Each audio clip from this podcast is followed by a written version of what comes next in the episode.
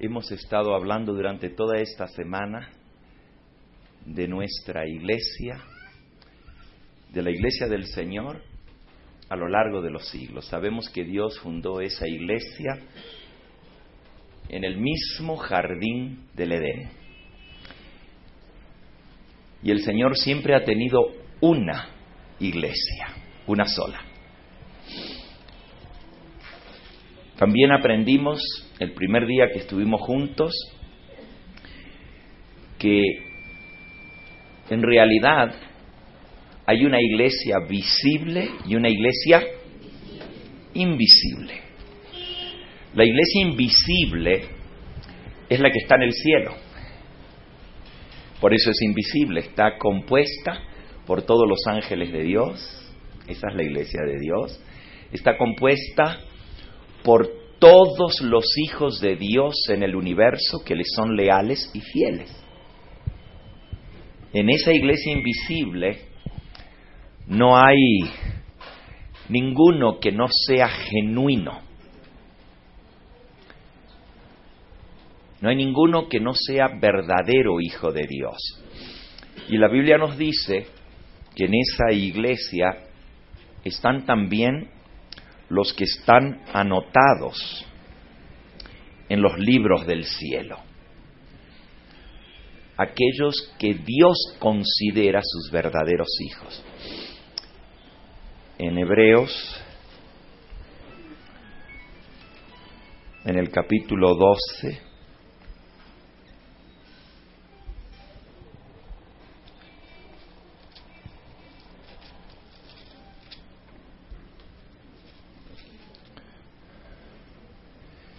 nos dice en el versículo 22, os habéis acercado al monte de Sión, a la ciudad del Dios vivo, a la Jerusalén celestial, a la compañía de muchos millares de ángeles, a la congregación. La congregación es la iglesia a la congregación de los primogénitos que están inscritos en los cielos, a Dios el juez de todos y a los espíritus de los justos hechos perfectos, a Jesús el mediador del nuevo pacto y a la sangre rociada que habla mejor que la de Abel. Así que la ciudad del Dios vivo, la Jerusalén celestial, es la congregación de millares de ángeles y de aquellos cuyos nombres están inscritos en el cielo, en esa congregación espiritual. Hechos de los Apóstoles, la mensajera del Señor nos dice que los fieles de Dios han constituido la iglesia del Señor a lo largo de las edades. Y la familia de Dios está en el cielo y está en la tierra.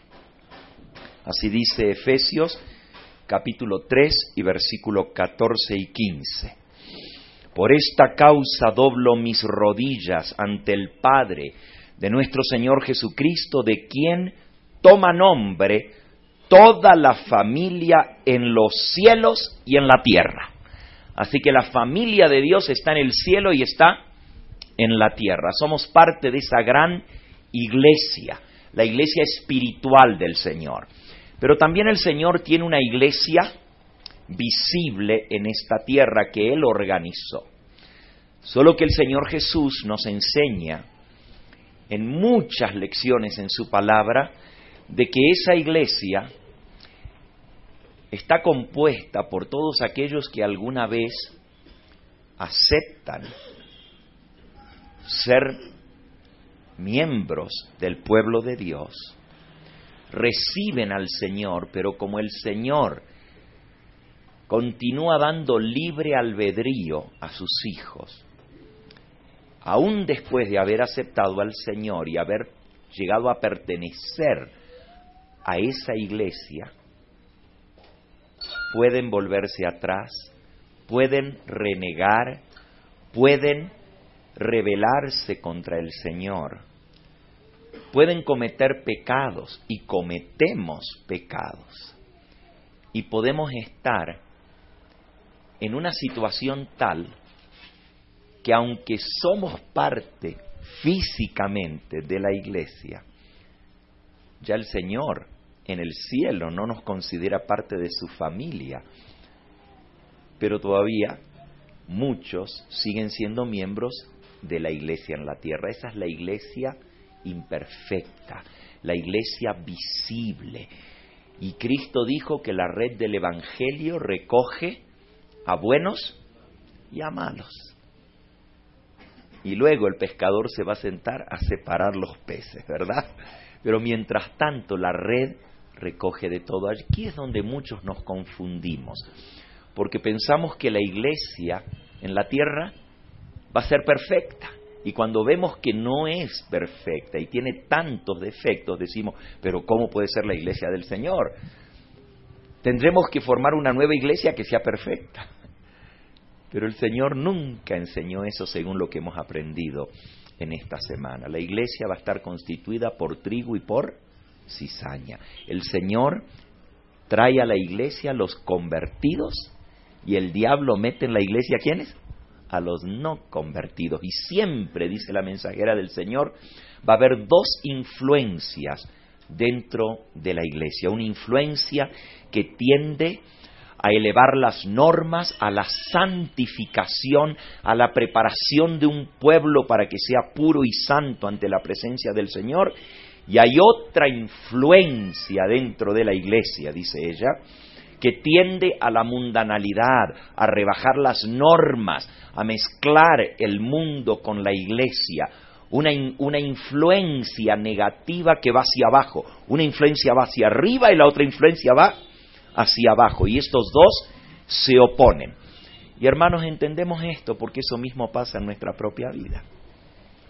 Si nos pasa a nosotros, ¿cómo no le va a pasar a la iglesia si la iglesia está compuesta de nosotros mismos?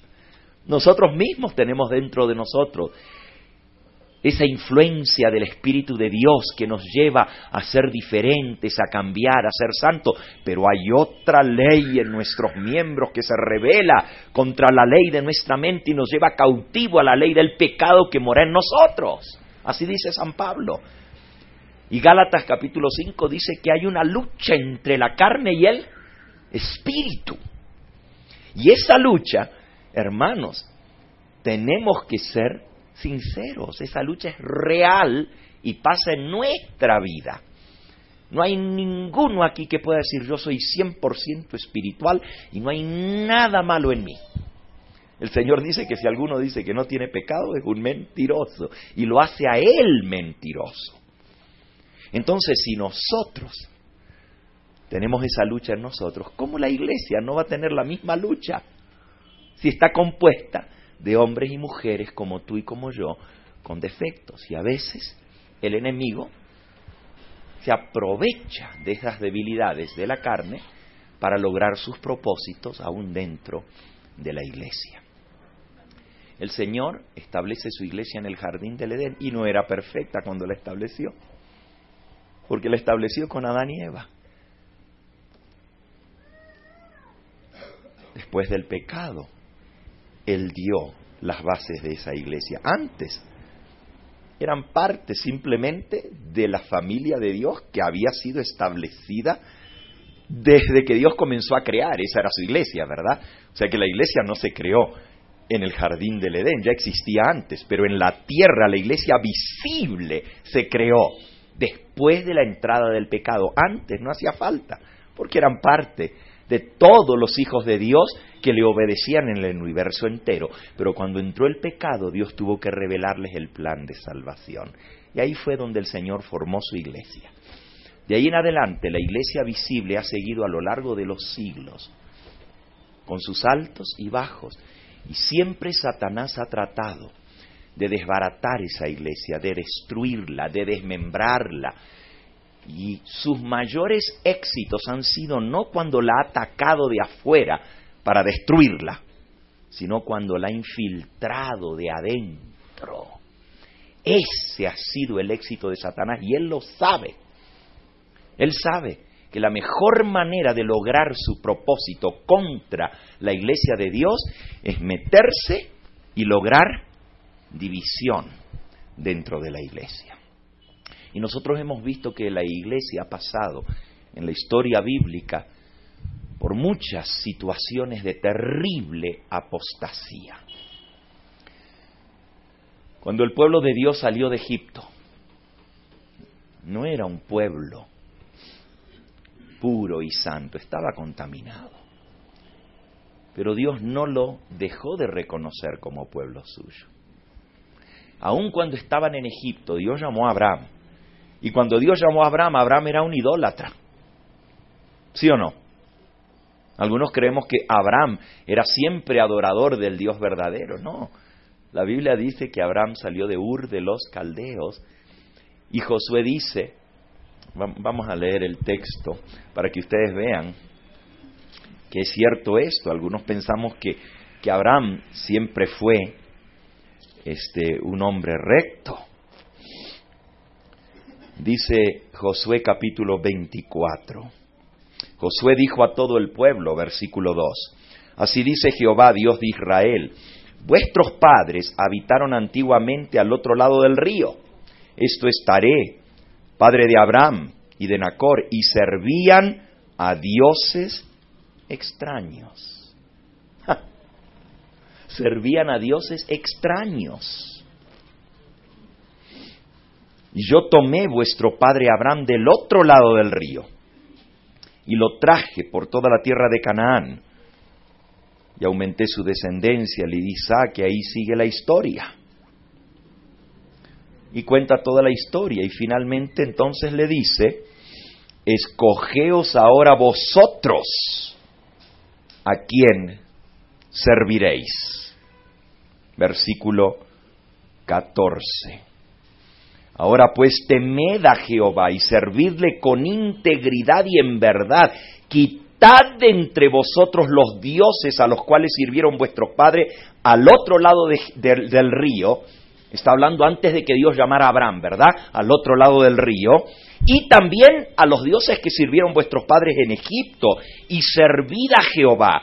Y si mal os pareciere servir a Jehová, escogeos hoy a quien sirváis si a los dioses a quienes sirvieron vuestros padres cuando estuvieron al otro lado del río o a los dioses de los amorreos en cuya tierra habitáis, pero yo y mi casa serviremos a quién? A Jehová. Ese es el mensaje de Dios siempre, porque el diablo quiere desviarnos de nuestra lealtad, de nuestra integridad, dice aquí, de nuestro servicio en verdad a Dios para que sirvamos a otros dioses. Aún Abraham y su padre y su hermano Nacor y su padre Taré del otro lado del río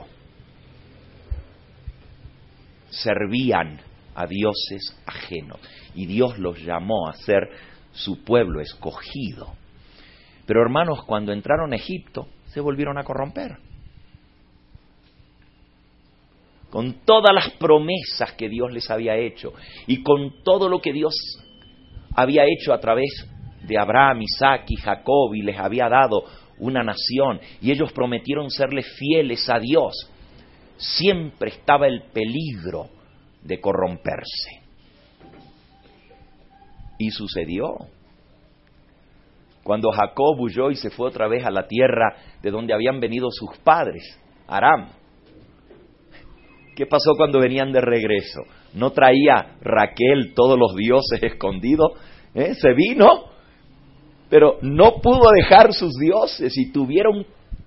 Jacob tuvo que limpiar su casa de los dioses extraños y los tuvo que enterrar debajo de una encina allá, porque todavía viniendo y todavía tenían sus dioses ajenos. Qué cosa, ¿no? Siempre el pueblo de Dios tiende a eso, pero Dios no desechó a su pueblo a pesar de sus apostasías.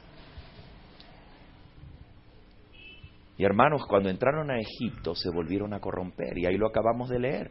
¿Van a servir ustedes a los dioses que sirvieron sus padres cuando estaban en Egipto? El pueblo se volvió a corromper en Egipto. Y Dios lo saca y lo trae al pie del monte Sinaí. Y hace un pacto solemne con ellos. Ustedes van a ser mi pueblo escogido, real sacerdocio, gente santa. Éxodo capítulo 19.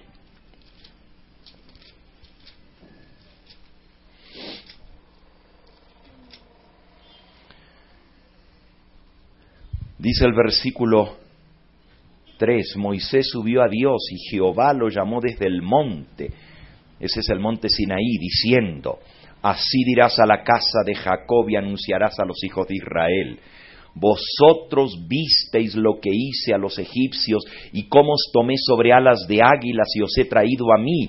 Ahora pues si diereis oído a mi voz y guardareis mi pacto, vosotros seréis mi especial tesoro sobre todos los pueblos, porque mía es toda la tierra, y me seréis un reino de sacerdotes y gente santa.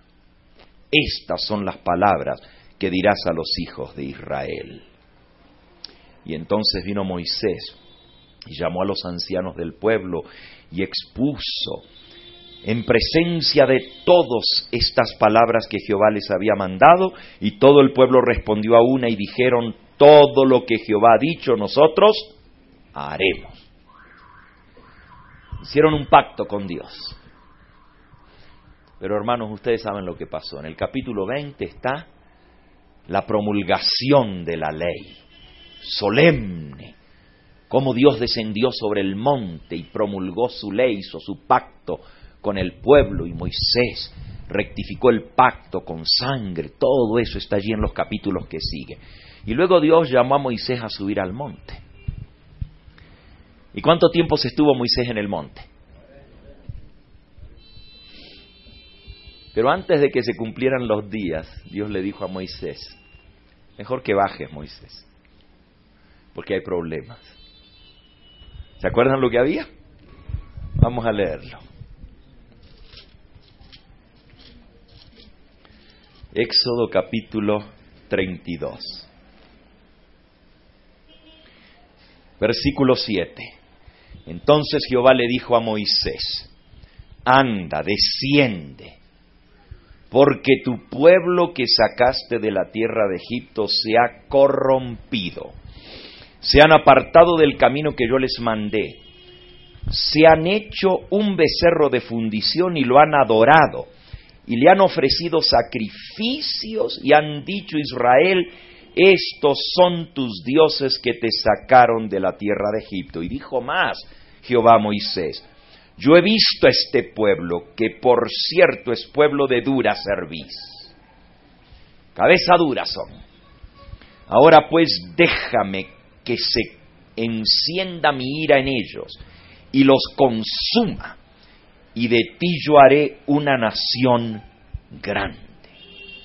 Ahora, hermanos, si hubiera sido la primera vez que el pueblo pecaba contra Dios, podríamos decir Dios es muy estricto, no aguanta nada. Pero hermanos, habían venido eso desde que salieron de Egipto. ¿A qué nos sacó? Ahora nos van a matar los egipcios en este desierto. ¿Y ahora qué vamos a hacer? Y mejor nos hubiéramos quedado en Egipto después de ver las señales, las maravillas, después de ver los milagros y las plagas que Dios había mandado sobre los egipcios, después de ver la mano poderosa de Jehová, cuando el Señor los saca y están allá en el desfiladero y vienen los egipcios detrás y tienen el mar por delante y montañas a ambos lados, el pueblo ya había murmurado contra Dios y había dicho, ¿y ahora qué? ¿Para qué vinimos aquí? A que nos maten en el desierto. Esa fue la primera vez que murmuraron. Pero después, hermano, cuando Dios los libertó de una manera pero extraordinaria, la nube se levantó y se interpuso entre ellos y los egipcios. Entraron en el mar en seco. Dios abrió las aguas del mar. Yo les digo que si yo hubiera visto un milagro así, hermano, oh, qué cosa tan tremenda ver de esa manera la mano de Dios. A veces nosotros le damos gracias a Dios por oraciones contestadas. Pero ¿cuántos de nosotros hemos visto un milagro así tan grande como que se abra el mar y un pueblo entero pase en seco y luego que Dios destruya a todos los egipcios? Pero no habían pasado muchos días cuando se les acabó el agua que traían. ¿Y qué hizo el pueblo? Ah, hermanos, pecó contra Dios murmuró de una manera... Bueno, no les voy a contar toda la historia del pueblo de Israel porque es una murmuración tras otra, una rebeldía tras otra, pero ahora llegamos a la primera gran apostasía. Y ahí fue cuando Dios dijo, esto se acabó ya, esto ya llegó al colmo, Dios dijo, ¿eh? déjame que se encienda mi ira contra este pueblo y los destruya porque son un pueblo rebelde, son un pueblo de dura servicio. Los voy a consumir. Y de ti, le dijo Dios a Moisés, haré una nación grande. Ahora, con todo lo que había pasado, ya el mismo Moisés estaba cansado con el pueblo. Porque lo habían acusado a él. A él era que le traían las quejas, a él era que le traían todas las cosas. Ahora, hermanos, al pie del monte Sinaí, Dios había hecho de una nación totalmente de esclavos que no, lo único que sabían era obedecer a un amo que tenía un látigo arriba. Y lo único que hacían era lo que le decía su amo, porque eran un pueblo desordenado. Imagínense esclavos idólatras, hacían lo que veían, pero eran el pueblo de Dios. Y Dios los saca para que puedan adorarle, para que puedan dejar ese ambiente tan terrible en que estaban. Y los organiza y les da una organización maravillosa.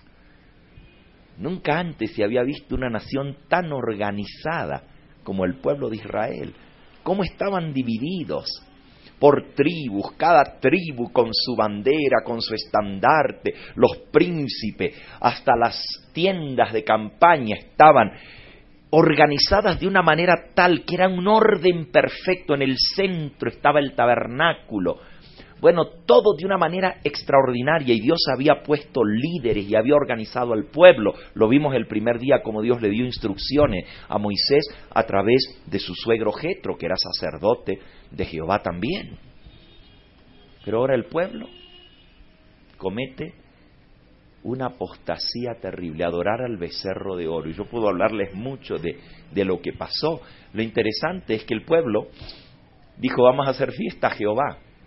No era que dijeron, ya no queremos a Jehová, ahora vamos a, a servir a los dioses que teníamos en Egipto. No, vamos a hacer fiesta a Jehová, pero representaron a Jehová con un becerro de oro, violando la ley de Dios. Y Dios quiere destruir al pueblo. Y él sabía lo que estaba hablando. Si hay alguien que nos conoce a nosotros, mejor que nadie es Dios. Y si Dios le dice a Moisés, fíjense cómo le dice, yo he visto a este pueblo, que por cierto es pueblo de dura servicio. Cuando Dios dice yo he visto, no se refiere nomás a verlo una vez. Conozco este pueblo lo tengo bien visto. Y yo sé cómo son. Déjame ahora que se encienda mi en ellos y los consuma. Borrón y cuenta nueva. Hasta aquí llegué con mi pueblo. Bueno, Dios no le dijo con mi pueblo, le dijo con tu pueblo, que tú sacaste de la tierra de Egipto. Ya Dios ni siquiera los reconocía como pueblo suyo. ¿Por qué? Porque Él les dijo, si ustedes escuchan mi voz y obedecen mi pacto, yo seré vuestro Dios y vosotros serán mi pueblo. Pero ellos habían roto el pacto y Dios les dice a Moisés, ve tú con tu pueblo. Yo me desentiendo de ellos. Son tu pueblo que tú sacaste de la tierra de Egipto. Hermanos, qué oportunidad para que Dios hiciera borrón y con cuenta nueva y para que comenzara un nuevo pueblo, más puro y más santo que este pueblo rebelde. Y el que ofrece comenzar un nuevo pueblo es Dios. Él le está diciendo a Moisés, los voy a consumir a todos, borrón y cuenta nueva y comencemos otra vez. Y de ti voy a hacer una nación. ¿Y qué hace Moisés? Moisés, versículo 11, oró en presencia de Jehová su Dios y dijo, oh Jehová, ¿por qué se encenderá tu furor contra este pueblo que tú sacaste de la tierra de Egipto con gran poder y con mano fuerte? ¿Por qué han de hablar los egipcios diciendo, para mal los sacó, para matarlos en los montes y para raerlos sobre la faz de la tierra? Vuélvete del ardor de tu ira y arrepiéntete de este mal contra tu pueblo. Acuérdate de Abraham, de Isaac y de Israel, tu siervo, a los cuales tú juraste por ti mismo. Y les dijiste, yo multiplicaré tu descendencia como las estrellas del cielo, y daré a vuestra descendencia toda esta tierra de que he hablado y la tomarán por heredad para siempre. Y entonces Jehová se arrepintió del mal que dijo que había de hacer a su pueblo. Ahora, ¿será que Moisés convenció a Dios? Usó buenos argumentos. Habló del honor de Jehová, de su nombre, de lo que él había prometido. No le llamó a la conmiseración, no le llamó a, Señor, a, pedirle misericordia por el pueblo, no, le habló de Dios, Señor, tu nombre, ¿qué van a decir de ti? Pero yo quiero que ustedes vean lo que la mensajera del Señor dice con respecto a esta apostasía, porque hermanos, las apostasías han seguido a lo largo del pueblo de Israel a lo, en toda su historia. Díganme cuándo el pueblo de Dios no ha tenido apostasías. Ustedes díganme cuándo. ¿Cuándo ha habido un momento en la historia del pueblo de Dios que su pueblo no haya caído en apostasía? Díganme cuándo. Es que no hay un momento, claro. Venían buenos reyes y venía una reforma, pero ¿cuánto duraba la reforma? Poquito, al ratito ya volvían a caer en lo mismo, hermano. La historia del pueblo de Israel es una historia de rebeldía, de apostasía, de ir en contra de los mandamientos de Dios, una tras otra, tras otra. Y, yo les hablo de esta apostasía porque es la primera gran apostasía. Por supuesto, ya había habido la de Egipto, ¿no? Porque lo acabamos de leer, que Josué dijo, vuestros padres sirvieron a dioses ajenos en Egipto. Pero esta es más grave. Y es tan grave, hermanos, porque el pueblo había visto todos los milagros, las maravillas que Dios había hecho. Era el mismo pueblo que vieron las plagas que cayeron sobre los egipcios, que vieron el mar abierto en dos, que vieron a los primogénitos muertos, pero ninguno de su casa murió porque tenían la señal sobre su puerta. Qué evidencias más tremendas, pero como si todo eso no fuera suficiente, habían escuchado la voz de Dios audible sobre el monte Sinaí, proclamando su ley, su pacto Hermanos, el pueblo había temblado y se pusieron lejos, dice la Biblia, aterrorizados y le dijeron a Moisés, por favor que no hable más Dios con nosotros para que no muramos. Mejor sube y habla tú y que Dios te diga todo lo que quiera decirlo y tú nos dices a nosotros, pero no queremos escuchar más la voz de Dios. Y Dios dijo, bueno, Moisés les dice, cuando el pueblo le dijo eso, Éxodo capítulo 20, Todo el pueblo, dice el versículo 18, al terminar la promulgación de la ley, todo el pueblo observaba el estruendo, los relámpagos, el sonido de la bocina y el monte que humeaba, y viéndolo el pueblo temblaron, se pusieron de lejos. Y en el libro de Hebreos dice que hasta Moisés estaba temblando del miedo. Hebreos 12. Moisés estaba asustado y temblando de ver la grandiosidad de Dios y escuchar su voz que hacía sacudir la tierra. Y dijeron a Moisés el pueblo, versículo 19, habla tú con nosotros y nosotros oiremos, pero por favor que no hable más Dios con nosotros para que no muramos. Y Moisés respondió al pueblo, no temáis, porque para probaros vino Dios y para que su temor esté delante de vosotros, para que no pequéis.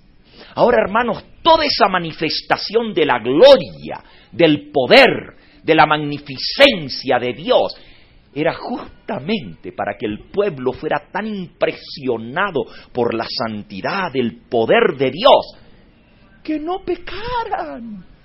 Y Dios les había dado de su boca los diez mandamientos y habían escuchado la voz tronante de Dios que decía, no te harás imágenes, ni de lo que está arriba en el cielo ni abajo en la tierra, no te postrarás delante de las imágenes, ni les rendirás culto.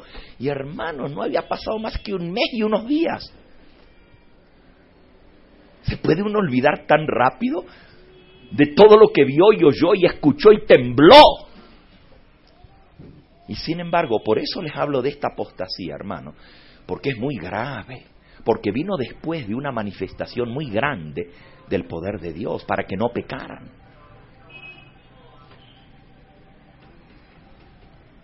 Y Dios dijo, no, eh, ¿qué más puedo hacer? O sea, ¿qué más podía hacer Dios para que el pueblo no pecara?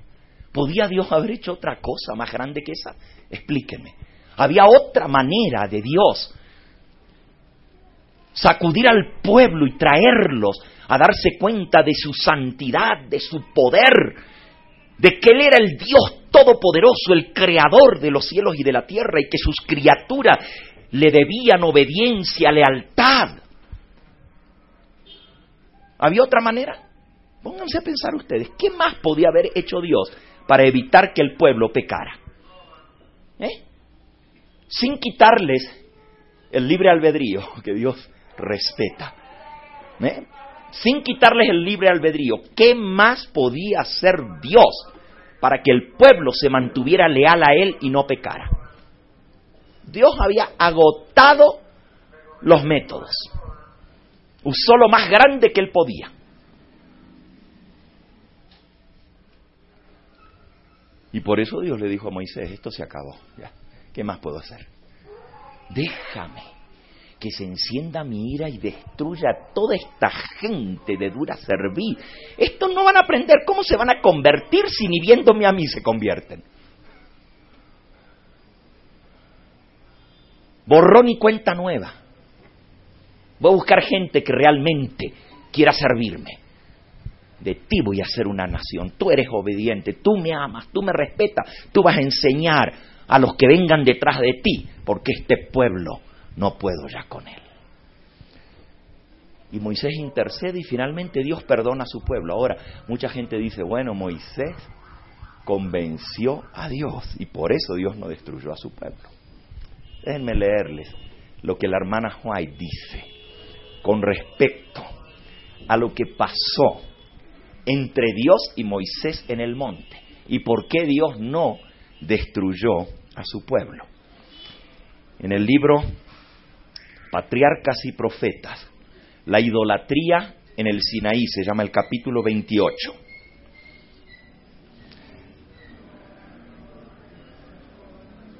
Habían pasado solo unos pocos días desde que los hebreos habían hecho un pacto solemne con Dios prometiendo obedecer su voz. Habían temblado de terror ante el monte al escuchar las palabras del Señor. No tendrás otros dioses delante de mí. La gloria de Dios que aún cubría el Sinaí estaba a la vista de la congregación.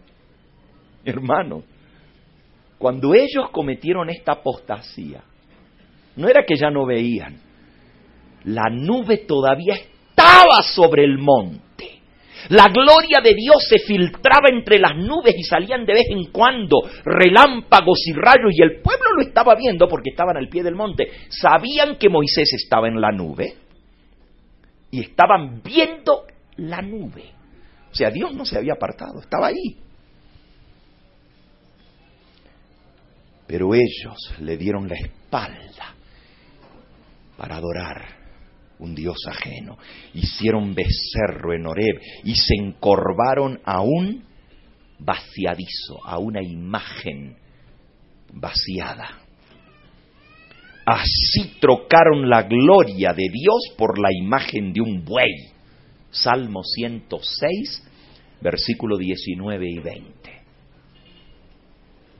¿Cómo podrían haber demostrado mayor ingratitud o insultado más osadamente al que había sido para ellos un Padre tierno, un protector, un redentor, un rey todopoderoso? ¿Se puede ofender a Dios de una manera más abierta que esa, hermanos? En su misma presencia, viendo la nube que está arriba del monte y hacer eso. Mientras Moisés estaba en el monte, se le comunicó la apostasía ocurrida en el campamento y se le indicó que bajara inmediatamente. Anda, desciende, fueron las palabras de Dios porque tu pueblo que sacaste de la tierra de Egipto se ha corrompido, presto se apartaron del camino que yo les mandé, se han hecho un becerro de fundición, lo han adorado y han sacrificado a él. Dios hubiera podido detener el movimiento desde el principio, pero toleró que llegara hasta este punto para enseñar una lección mediante el castigo que iba a dar a la traición y a la apostasía. Desde que eso comenzó, antes de que hubiera tenido tiempo Aarón de hacer el becerro de oro, cuando la gente se andaba quitando los arcillos, que esa es otra apostasía que ya venía con el pueblo, ¿verdad? Porque más adelante vemos que Dios se enojó por esto que traían colgado. Desde que eso comenzó, Dios le podría haber dicho a Moisés, baja, corre, apúrate antes que lleguen a hacer lo que, lo que, lo que piensan hacer. Pero Dios lo dejó. ¿Y por qué lo dejó? Tenía sus propósitos. ¿Eh? Muchas veces nosotros decimos, mira la apostasía de la iglesia hoy en día. ¿Cómo Dios puede estar en este pueblo? ¿Cómo Dios todavía podemos decir que la iglesia adventista es la iglesia del Señor con todas las apostasías que estamos viendo? Aprendamos las lecciones del pasado, hermanos y veamos cómo Dios ha actuado en el pasado para no caer en exactamente lo que el diablo quiere que caigamos hoy en día. El pacto de Dios con su pueblo había sido anulado. ¿El pacto estaba qué? No más pacto, aquí se acabó, dijo Dios. En otras palabras, este pueblo no es más mi pueblo porque rompieron mi pacto. Y le dijo Dios a Moisés, anda, déjame que yo encienda mi ira en furor con ellos y los consuma y, y de ti haré una nueva nación, una nación grande. Y luego la hermana White sigue explicando que esta no era la primera vez de la rebeldía, lo que ya les hablé. Sus pecados habían llegado al colmo. Después de explicar que esto no era la primera vez y toda la rebeldía que había venido antes, Elena de White dice, sus pecados llegaron al colmo. Y ya Dios no quería seguir lidiando con este pueblo. El Señor, por tanto, dispuso destruirlos y hacer un nuevo pueblo de Moisés y sus descendientes. Déjame que se encienda mi furor en ellos y los consuma, había dicho el Señor. Si Dios se había propuesto destruir a Israel, ¿quién podría interceder por ellos? ¿Cuántos hubieran abandonado a los pecadores a su suerte? ¿Cuántos hubieran cambiado de buena gana el trabajo, la carga y el sacrificio, compensados con ingratitud y murmuración, por una posición más cómoda y honorable? No tener que seguir luchando con un pueblo apóstata, cuando era Dios mismo el que ofrecía cambiar la situación. ¿Cuántos hoy en día piensan igual? Yo no voy a seguir luchando con este pueblo apóstata y rebelde. Pero en este caso era mejor todavía porque era Dios que estaba diciendo, borrón y cuenta nueva, vamos a hacer un nuevo pueblo. Pero escuchen, Moisés vio una base de esperanza donde solo aparecían motivos de desaliento e ira. Las palabras de Dios, ahora pues déjame, las entendió no como una prohibición, sino como un aliciente a interceder. Cuando Dios dijo, déjame, Moisés dijo, no, no es que Dios me está diciendo, hazte a un lado, me está diciendo, dame permiso. Ahora, ¿cómo podía Dios, quítamelo por favor, sí, aquí, aquí abajo, gracias. ¿Cómo podía Dios, o cómo podía Moisés creer que Dios le iba a pedir permiso a él? Pero cuando una persona ama al pueblo de Dios, puede ver donde casi no hay ninguna oportunidad, puede ver una oportunidad. Miren, Moisés vio una base de esperanza donde solo había motivos de desaliento e ira. Pero él vio una oportunidad de esperanza. Las palabras de Dios ahora pues déjame las entendió, no como una prohibición, sino como un aliciente para interceder entendió que nada excepto sus oraciones podían salvar a Israel. Y que si él lo pedía, Dios perdonaría a su pueblo. Oró pues en la presencia de Jehová su Dios y dijo Jehová, ¿por qué se encenderá tu furor en tu pueblo que tú sacaste de la tierra de Egipto? Dios se había dado a entender, Dios había dado a entender que él rechazaba a su pueblo. Le había dicho a Moisés, dice la hermana White, ve porque tu pueblo, que tú sacaste de la tierra de Egipto, se han corrompido. Pero Moisés humildemente no aceptó que él fuera el jefe de Israel. No era su pueblo, sino era el pueblo de Dios. Y entonces le dijo, Señor, ¿por qué se encenderá tu furor contra tu pueblo que tú sacaste de la tierra de Egipto con gran fortaleza y con mano fuerte? Qué tremendo este hombre, ¿no? Hablar así, cara a cara con Dios. Y casi, casi contradecir lo que Dios había dicho. Dios le dijo, tu pueblo que tú y Moisés le dijo no no no no señor un momentito. No es mi pueblo es tu pueblo que tú sacaste de la tierra de Egipto ¿por qué continuó Moisés han de hablar los egipcios diciendo para mal nos sacó para matarlos en los montes y para raerlos y borrarlos de la faz de la tierra Y entonces la hermana White habla un poquito más, no voy a leer todo, después ustedes pueden leer todo ese capítulo en Patriarcas y Profetas.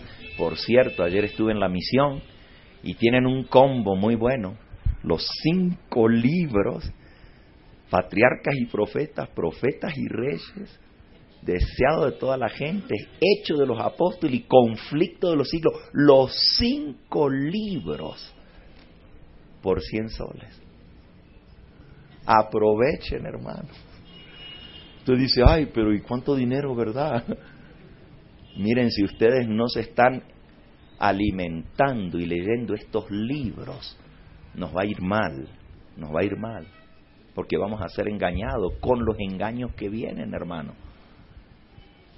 Así que si yo fuera ustedes, ya saldría corriendo para allá a buscar el combo, si es que no tienen esos libros. Ahí está, el primero de esos cinco es Patriarcas y Profetas. ¿Okay? miren, yo tengo esos libros y sin embargo me compré otro, pues estaba bueno, el especial. Me salté un poquito. Esa, era una propaganda que no me pagó la misión para hacerla, ¿eh? no me dieron ninguna comisión.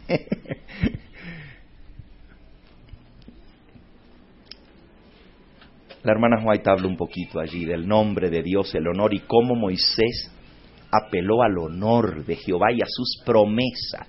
Y luego dice, mientras Moisés intercedía por Israel, perdió su timidez.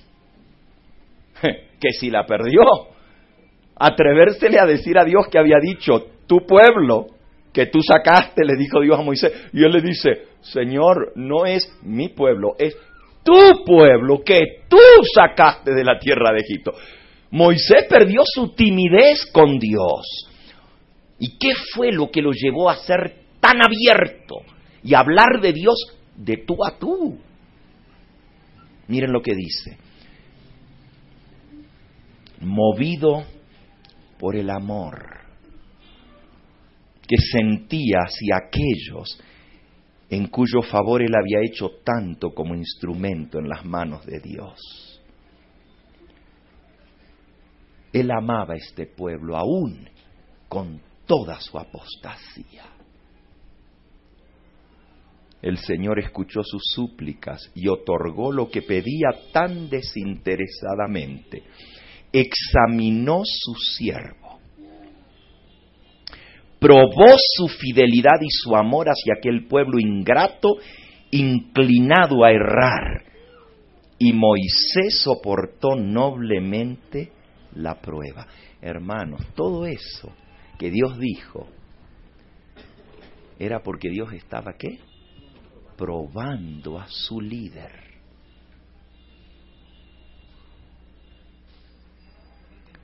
Si tú eres un verdadero líder del pueblo de Dios, las apostasías del pueblo de Dios te van a probar tu verdadero amor por la iglesia de Cristo.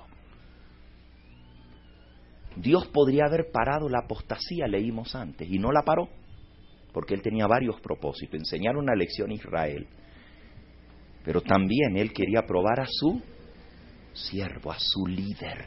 Y hay muchos hoy en día que se levantan como líderes del pueblo, pero hablan de una manera del pueblo de Dios. Hablan de una manera de la iglesia de Cristo, que parecería, no es que parecería, dan a entender claramente que no aman a ese pueblo. No hay verdadero amor porque cuando uno ama, uno llora, como leímos ayer, por las apostasías del pueblo. Lloran, suplican, claman delante de Dios, Señor, perdone este pueblo, no lo destruya. Y Moisés había recibido de Dios el ofrecimiento de comenzar un pueblo aparte, estos hacerlo un lado y vamos a hacer un nuevo pueblo. Y muchos de los que hoy se dicen ser líderes del pueblo de Dios, no esperan ni que Dios se los ofrezca.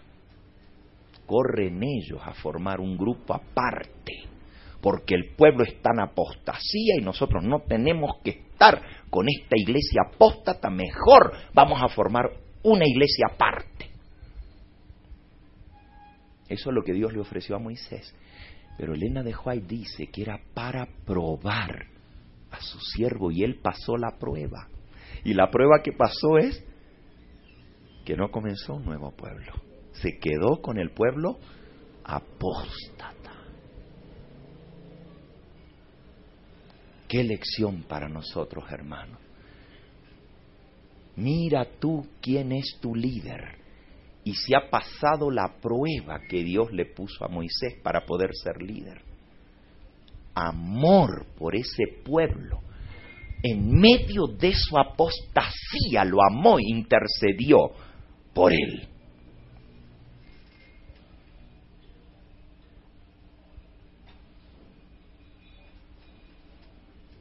Su interés por Israel no provenía de motivos egoístas.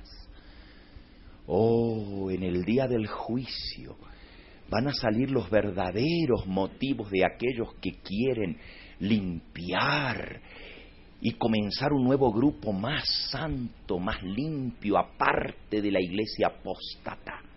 Y se van a ver los verdaderos motivos egoístas del corazón. Es más fácil salirme afuera y no tener que luchar con eso, pero también hay algo de por medio. Y si no me creen, vean, todos los grupos, uno de los puntos que más se discuten y que más se agarran de los pelos es por el tema de esto. Y por eso no quieren volver. Porque van a dejar de poder manejar el dinero. Y muchos no quieren dar ni cuentas de cómo lo usan. Ah, porque yo soy sagrado. Y yo soy el único que tengo derecho a esto. Porque yo soy el siervo de Dios. Los motivos de Moisés no eran egoístas. Apreciaba la prosperidad del pueblo escogido de Dios más que su honor personal, más que su propio honor. Él amaba a ese pueblo rebelde, de dura servicio y apóstata. Y hermanos, era casi todo el pueblo que había pecado. Casi todo. Nomás había quedado la tribu de Leví, de doce tribus que había en el pueblo de Israel. Y la de Leví era una de las más chiquitas, de las que menos gente tenía. Eran el mínimo, menos del 10%, menos. Cuando usted suma todas las tribus, eran solo como el 6 o 7% de todo el pueblo que se mantuvieron leales a Dios. O sea, el noventa y pico por ciento cayeron en la apostasía. Y Dios perdona al pueblo, apóstata. No es que no lo castigó, vinieron castigos, porque todo pecado abierto merece un juicio y un castigo de Dios. Pero Dios no destruyó a todo el pueblo. Dice la hermana White, aunque Dios le ofreció el privilegio de llegar a ser cabeza de un nuevo pueblo de Dios, de una nueva nación, y le dijo, y haré de ti una nación poderosa. Moisés no escogió lo que era para beneficio personal o para elevarse él y su nombre. Dice la hermana White, Dios se sintió complacido por la fidelidad de Moisés, por su sencillez de corazón, por su integridad como líder, y le dio como un fiel pastor la gran misión de conducir a Israel a la tierra prometida. Y no iba a ser fácil. Y hermanos, ustedes saben que ni aún con que Dios perdonó al pueblo, ni aún así aprendieron su lección. Y hermanos, si nosotros seguimos la historia de ese pueblo escogido, nos damos cuenta que fue una apostasía tras otra, tras otra, tras otra, tras otra. ¿Por qué Dios siguió con ese pueblo? Por honor a su nombre, hermanos. Y si ustedes creen que Dios va a actuar distinto hoy, se equivocan. Porque Dios sacó de Egipto a la iglesia adventista del séptimo día. Él la sacó de Babilonia en 1844 y él prometió a través de la, del Moisés moderno. Elena de White. Dice el profeta Mos, por mano de un profeta sacó Dios a su pueblo de Egipto y por mano de un profeta lo condujo.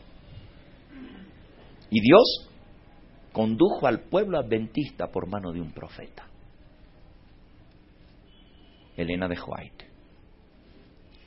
Pero Dios le mostró a Elena de White que ese pueblo rebelde y duro y laudicense y apóstata va a ser el pueblo de Dios que salió de Babilonia en 1844 y que va a entrar a la tierra prometida.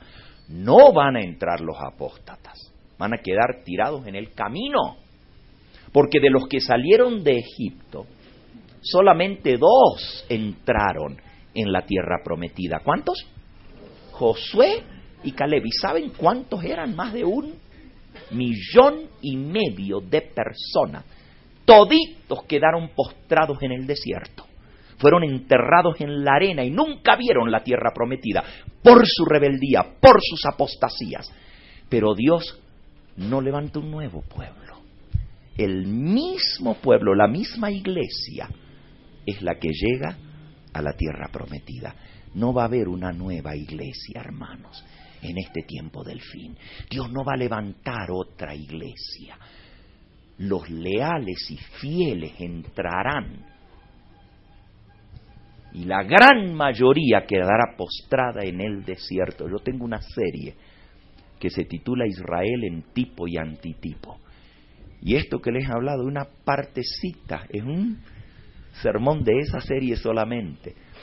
Pero ahí estudiamos la historia del pueblo de Israel porque la hermana Juárez dice que nosotros como pueblo adventista estamos repitiendo la historia de Israel de antaño. Así como el pueblo de Israel tuvo un chasco, el pueblo adventista tuvo un chasco. Así como el pueblo de Israel recibió la revelación del santuario y de la ley de Dios y del sábado, también Dios le dio al pueblo adventista la revelación de su ley después del chasco. Les enseñó su ley, les enseñó su santo sábado y les dio también el santuario, les dio la reforma pro salud al pie del monte Sinaí. Y también organizó a su pueblo y puso jefes.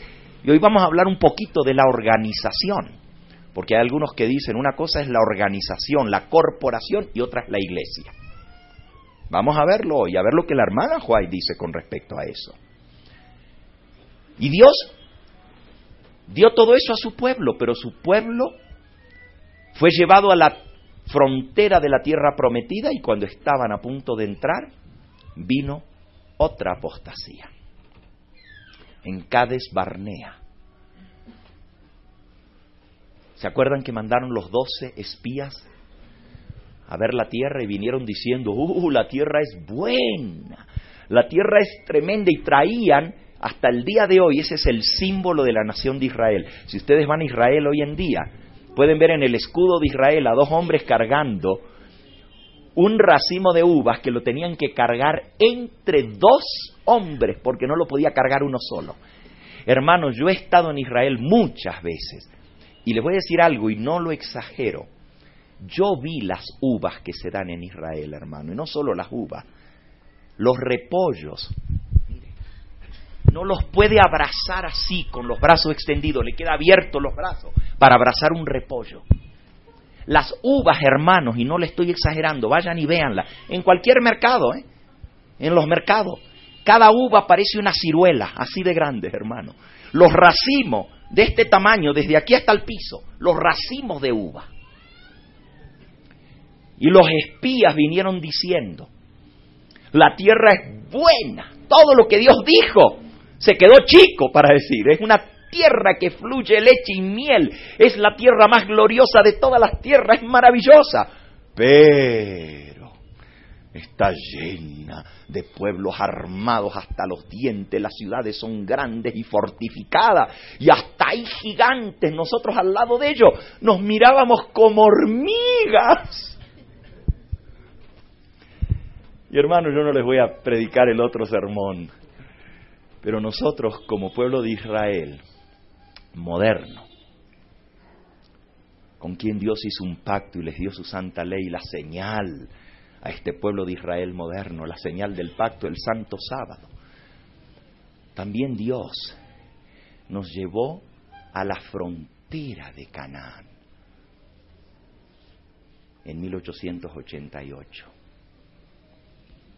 llegamos a la frontera. Dios quería entrar a su pueblo a la tierra prometida en esa fecha. Todo estaba preparado, hermanos. La ley dominical estaba ante el Congreso de los Estados Unidos. Y ustedes saben que cuando se promulgue la ley dominical, Se acabó. Ahí viene todo lo que está escrito. Ese es el gatillo que, que dispara la tribulación, el tiempo de angustia y la liberación del pueblo de Dios. Si una vez que se proclame la ley dominical, nosotros sabemos que ahí lo que quedan son meses para la venida del Señor. No podemos poner día y hora, pero sabemos que una vez que eso se proclame por todo lo que Dios nos ha dado, ese es el fin. ¿Correcto? Hoy ya estamos dando vuelta en el desierto, pero en 1888 todo estaba listo. La ley dominical estaba ante el Congreso de los Estados Unidos.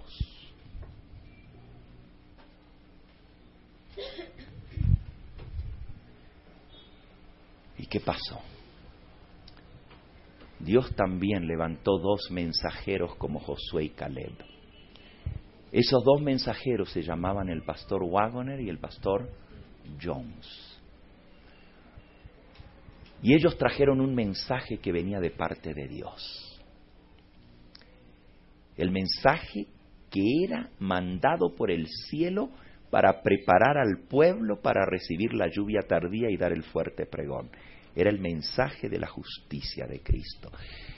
Y les repito, no voy a predicar este sermón ahora, pero es algo maravilloso lo que Dios quería hacer. Elena de White dice que a través de esos mensajes el Espíritu Santo se movió y era un congreso de la Asociación General con todos los pastores de la Iglesia Adventista presentes y con delegados de todas las congregaciones adventistas que podían haber llevado ese mensaje de vuelta. Y ella dijo que el Señor quería que ese mensaje corriera entre el campamento como fuego en un pajal. Era el mensaje que iba a preparar y sellar al pueblo para dar el fuerte pregón, la lluvia tardía. Y ella dijo que en Minneapolis, ahí fue el Congreso de la Asociación General, en Minneapolis, la ciudad capital del estado de Minnesota, el Espíritu Santo descendió y quería derramarse sobre todos. Y que las primeras gotas de la lluvia tardía comenzaron a, a caer. Pero ¿qué pasó? Al igual que antaño, los dos mensajeros que Dios había mandado y el mensaje de Josué y Caleb eran, es cierto, es cierto que la tierra es peligrosa, es cierto que hay gigantes, no negamos todos esos gigantes, pero tenemos un Dios más poderoso que todos ellos levantaos y entrad a tomar posesión de la tierra que Jehová os dará la victoria. Ese era el mensaje de Josué y Caleb. Y el mensaje de Wagner y Jones era, es cierto que tenemos gigantes por vencer. Y esos gigantes es nuestra propia naturaleza y nuestra apostasía y nuestra rebelión contra Dios y nuestra falta de fe. La Biblia dice que no entraron en la tierra prometida por falta de fe. Pero ellos dijeron, podemos vencer con Cristo Jesús. El mensaje de la justificación por la fe es que hay victoria en Cristo Jesús. Y con Él podemos vencer los defectos de nuestro carácter para poder entrar en la tierra prometida. Hermanos, ese mensaje fue rechazado, dijeron que era una luz falsa, y ustedes saben el resto de la historia, y si no la saben sería bueno que la estudiaran. Dios se enojó con su pueblo. Y así como al pueblo de Israel le dijo, por cada día estuvieron viendo la tierra, 40 días, 40 años de vuelta en el desierto, el Señor nos mandó a nosotros de vuelta al desierto. Y por eso el pueblo adventista todavía está aquí y el Señor no ha venido. Por nuestra rebeldía, por nuestra dureza de cabeza duros de cerviz. Pero hermanos, Dios no rechazó a su pueblo. Como no rechazó al pueblo de Israel. Y saben, la primera gran apostasía vino. Y justamente los que comenzaron a dividir al pueblo dijeron que era porque se había rechazado este mensaje y vino la primera división del pueblo de Israel. Bueno, No voy a seguir la historia de nuestra iglesia, pero está toda descrita en la historia del pueblo de Israel. Después de eso vino una rebelión de los líderes, como hubo una rebelión de Datán, Corán, Coré y Abirán. Coré, Abirán y Datán. Y dijeron, vamos a hacernos nuevos jefes y vámonos de vuelta a Egipto primero. Después dijeron, no, no, no, no, vamos a entrar a la tierra cuando Dios dijo no van a entrar. O sea, siempre haciendo lo contrario de lo que Dios dice. Y hubo una rebeldía tremenda entre los dirigentes y trataron de formar un nuevo movimiento, separado de Moisés. Y Dios tuvo que destruirlo y se abrió la tierra y los tragó. Hmm. Aún hubo una rebeldía con Aarón y María, los hermanos de Moisés. Y dijeron, ¿y quién dice que Dios nomás guía a Israel por Moisés? Todo eso se repitió en el pueblo adventista, hermanos. Pero ¿por qué les cuento todo esto? Para mostrarles que Dios no rechaza a su pueblo, aún a pesar de las apostasías todavía sigue siendo el pueblo de Dios. Y el mismo pueblo que Dios levantó, la iglesia adventista del séptimo día, es la iglesia que va a entrar a ser la iglesia triunfante y va a entrar a la tierra prometida. No va a ser una nueva iglesia. Este es el pueblo de Dios, hermanos. Ahora eso no nos da derecho para seguir en apostasía, porque todos los que sigan en apostasía no van a entrar y van a quedar fuera, regados en el desierto. Hermanos, esta historia se ha repetido muchas veces. Yo escogí, escogí hablarles de esa primera gran apostasía. Pero les podría haber hablado de las apostasías del pueblo de Israel a lo largo, cuando rechazaron a Dios y quisieron un rey las apostasías del pueblo de Israel a través de los reyes. Eh, una de las peores apostasías fue en los tiempos de Elías, con el rey Acab, la nación entera. El presidente de la conferencia general, que se llamaba Acab, estaba en apostasía. Y todo el pueblo estaba en apostasía. Y sin embargo Elías no comenzó un nuevo pueblo. Dios lo mandó a reprender, a llamar a ese pueblo apóstata, rebelde. Pero aún Elías también se desanimó, hermanos. Después de que Dios le dio una gran victoria sobre el monte Carmelo y hasta vio descender fuego del cielo en respuesta a su oración, Elías también se desanimó y dice la Biblia que se fue se fue de camino y se tiró allá en el desierto y no quería comer. Y dijo, Señor, no vale la pena que siga vivo. Han derribado tus altares. Han muerto a los que eran fieles contigo. La apostasía ha sido tan terrible que no queda ninguno. Nomás yo he quedado y también me andan buscando a mí para matarme. Mejor quítame la vida, Señor.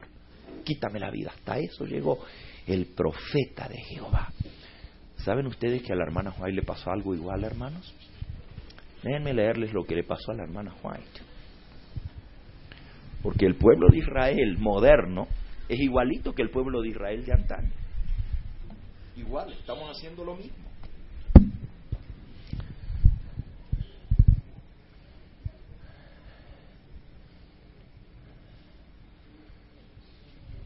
ese tiempo de apostasía que vino, después de haber rechazado el mensaje de 1888, se levantó una terrible apostasía en la dirigencia del pueblo de Dios. Y eso afectó al pueblo adventista. Era tan grave la situación que Elena de White se espantó y comenzó a escribir. Por ejemplo, en una carta que fue publicada en Signs of the Times, las señales de los tiempos, del 9 de mayo de 1892, cuatro años después de esto. Elena de White habla de esa apostasía por la cual estaba pasando la iglesia adventista con la crisis ocasionada por el doctor Kellogg. Ese es el coré de la iglesia adventista, Kellogg. Cómo nuestros colegios estaban infiltrados con doctrinas fatales como la doctrina del panteísmo y otras cosas que no tengo tiempo de explicar, pero lean el librito Omega, el librito Omega, y pueden estudiar de toda esa apostasía del pueblo adventista. Y fue tan grave que Dios tuvo que mandar a quemar la casa publicadora, quemar las oficinas de la Asociación General. La hermana White vio una espada desenvainada de fuego que estaba arriba sobre las instituciones de la iglesia adventista y dijo que si no se arrepentían, se iban a prender fuego. Y se prendieron fuego y Dios las mandó a quemar. Elena de White escribió, por lo que estaba pasando la iglesia en ese momento, que estaban minando la fe aún de los alumnos que iban a las escuelas adventistas, porque estaban todas en Battle Creek, manipuladas por el doctor Kellogg y por los apóstatas. Y aún la dirigencia de la Asociación General estaba en apostasía. Y ella le dice a los hermanos, tomemos a nuestros jóvenes y señoritas y coloquémoslos en un lugar donde tengan tan poco contacto con nuestras iglesias e instituciones como sea posible, ya que el grado de piedad ha caído tanto, no sea que sean leudados con las ideas falsas que se están enseñando en esas instituciones. Grave. Saquen a sus hijos de las escuelas adventistas y no los manden a esas iglesias donde van a ser leudados con lo malo. La iglesia estaba pasando por una situación bien difícil. Y el hermano Stanton, del cual hablamos ayer, ¿se acuerdan? Tomó esa cita de 1892 y en 1895, tres años más tarde, miren lo que escribió Stanton. Hermanos, ya ven la misma hermana White dice que hay que sacarlos de las iglesias y de las instituciones para que no entren en contacto y no se leuden con las doctrinas falsas que se están enseñando.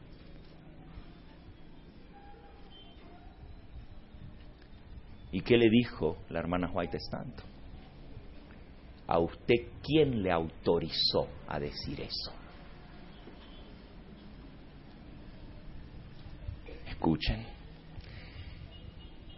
Con respecto a esa crisis por la cual pasó la iglesia, en la colección Paulson, así se llama una colección de cartas que ella escribió, Paulson Collection, en la página 124 y 125, aparece una carta escrita por la hermana White al pastor Jones, el mismo de Wagoner y Jones, con copia al pastor Wilcox, que era el presidente de la conferencia general, y esa carta está fechada 27 de enero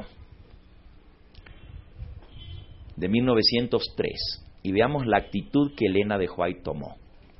Tengamos en cuenta que la apostasía estaba en su apogeo. O sea, estaba en su apogeo. Estaban formando una organización aparte para quitarle los templos y las iglesias y las instituciones a la iglesia adventista y no voy a entrar en todo, ustedes lo pueden leer en el libro Alfa, Omega más, bien, el libro se llama Omega. ¿Ok? Esa era la apostasía alfa. Pero el libro se llama Omega porque habla de que una apostasía peor que esa viene sobre el pueblo adventista y es la que estamos nosotros viviendo ahora. ¿Ok? En esa oportunidad, en la apostasía alfa, la iglesia adventista perdió, como ya mencionamos antes, una tercera parte de sus obreros que cayeron en esa apostasía. Perdimos instituciones médicas en Inglaterra, en Estados Unidos. El gran hospital de Battle Creek cayó en las manos del doctor Kellogg y sus asociados y se perdió esa institución. Perdimos un hospital en México, en otros lugares. Todo eso cayeron en manos de los que querían separarse de la iglesia adventista, los separatistas y una tercera parte de nuestros obreros cayó en esa apostasía. Miren lo que escribió Elena de White en 1903 en esta carta. En el presente, dijo ella, siento miedo de asistir a nuestras reuniones campestres organizadas por nuestras asociaciones.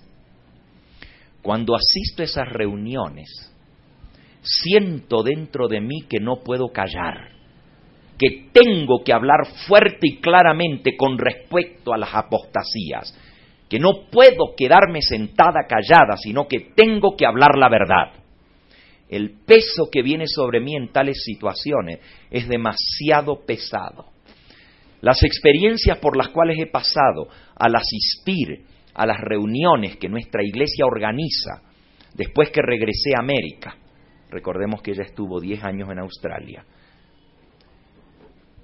han sido demasiado conflictivas para mí. Me parece que todos mis esfuerzos no sirven para nada, que no da ningún resultado lo que yo hablo. Los testimonios que he traído fielmente me han acosado y pesado tremendamente por los testimonios que he traído. Parece que no logran ningún cambio en la situación actual de la iglesia usan mis testimonios para tergiversarlos, para, para especular con ellos. Dicen que yo he sido influenciada para hablar, que me han dicho qué decir, que no sé lo que estoy diciendo porque no entiendo la situación. Y nada de esto parece causar un cambio alguno en nuestros hermanos dirigentes.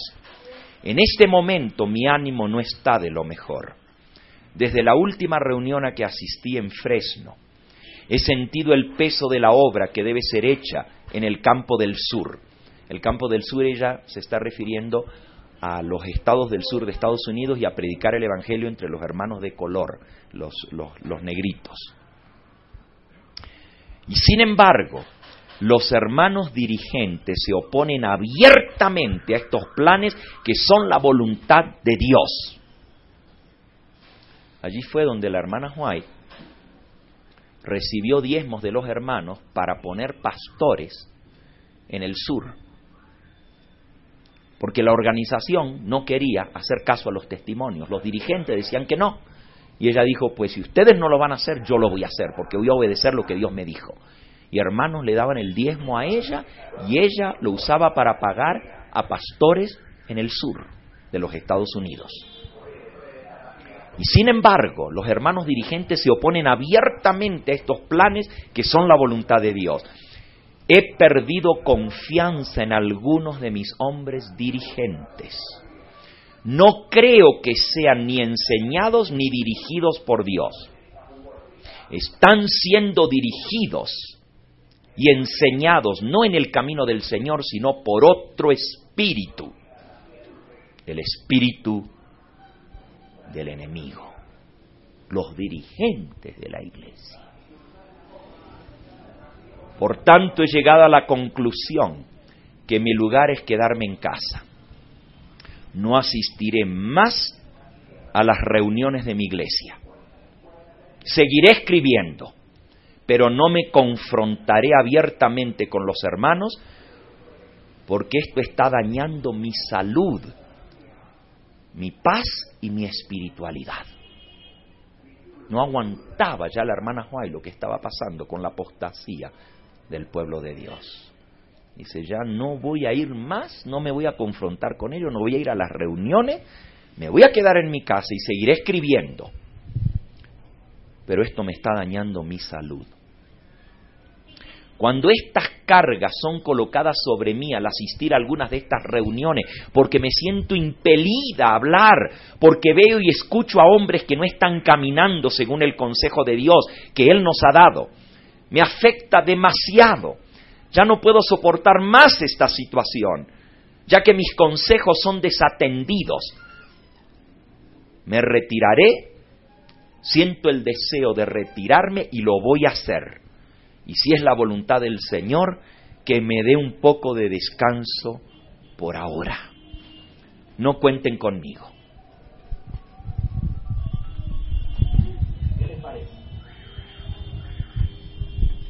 La mensajera de Dios, la profeta de la iglesia adventista escribió esto.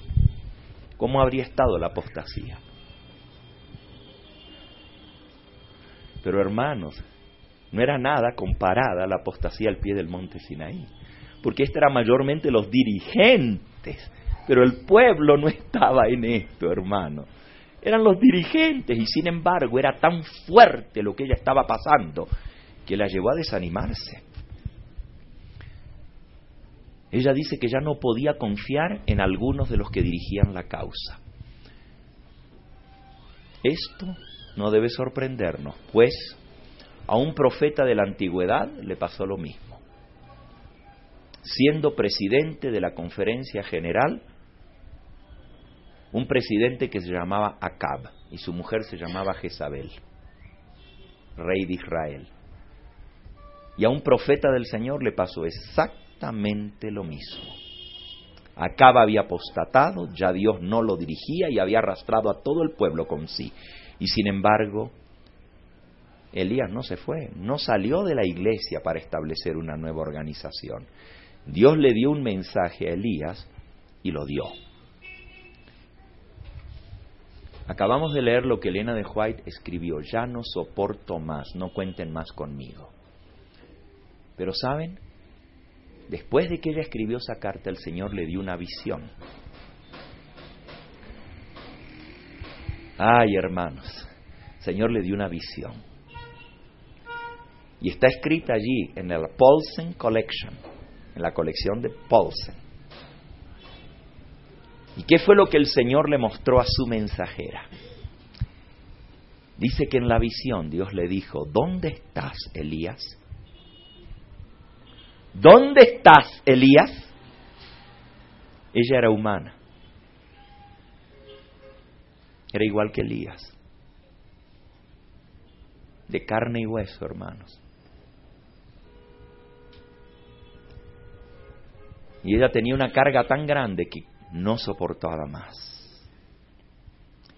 Elías había obtenido una, una aplastante, tremenda victoria sobre el monte Carmelo y luego demostrando su gran energía salió corriendo delante del rey, llevando la rienda de los caballos en sus manos. Pero cuando llegó al palacio y se encontró cara a cara con Jezabel, le dio miedo. La Biblia dice que huyó para salvar su vida, así dice Primera de Reyes, capítulo 18. El hombre que había por su oración hecho descender fuego del cielo sobre el altar, le dio miedo al verse con Jezabel.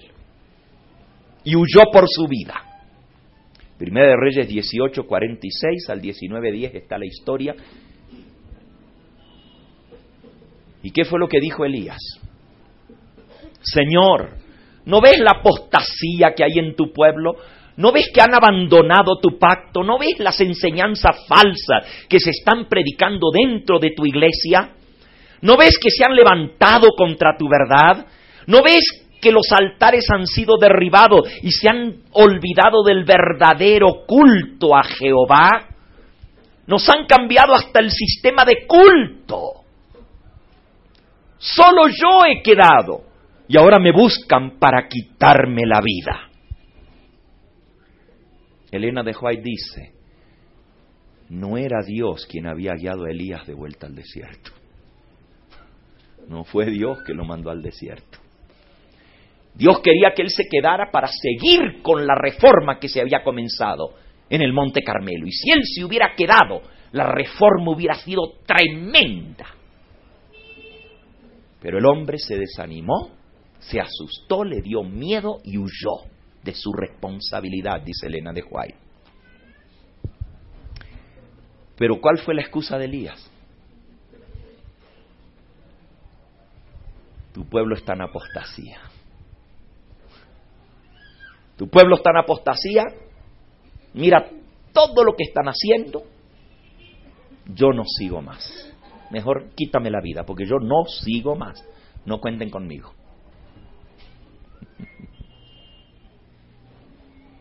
Yo solo he quedado. Mejor quítame la vida, yo no soy mejor que ningún otro. Déjame morir, Señor, déjame morir. Y un ángel del Señor le tuvo que traer comida porque tenía 40 días sin comer. Ya no tenía ni fuerzas para levantarse. de la depresión que le vino al profeta de Dios.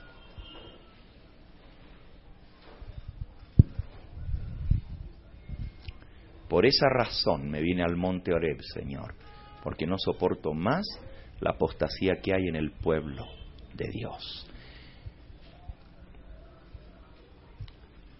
¿Y qué le dijo Dios a la hermana White cuando pasó por lo mismo? ¿Dónde estás? Elías. Al igual que Elías, muchos hoy en día dicen, Señor, ¿no has visto que nos han cambiado aún las doctrinas principales de nuestra iglesia? ¿No has visto que ya el mensaje que tú diste a esta iglesia para predicar no se está predicando? Señor, ¿no has visto la mundanalidad que ha entrado en tu iglesia adventista? ¿No has visto lo que están enseñando en contra de tus profetas? En contra del espíritu de profecía. Señor, ¿no has visto cómo la maldad y la apostasía reina en tu pueblo? Pues a los pastores que predican la verdad no los dejan predicar abiertamente. ¿No has visto, Señor, cuánta apostasía hay en tu pueblo? Los que predican engaño y mentira prosperan, van de un lugar a otro. Y los que predican la verdad los traban y no los dejan predicar. ¿No has visto, Señor?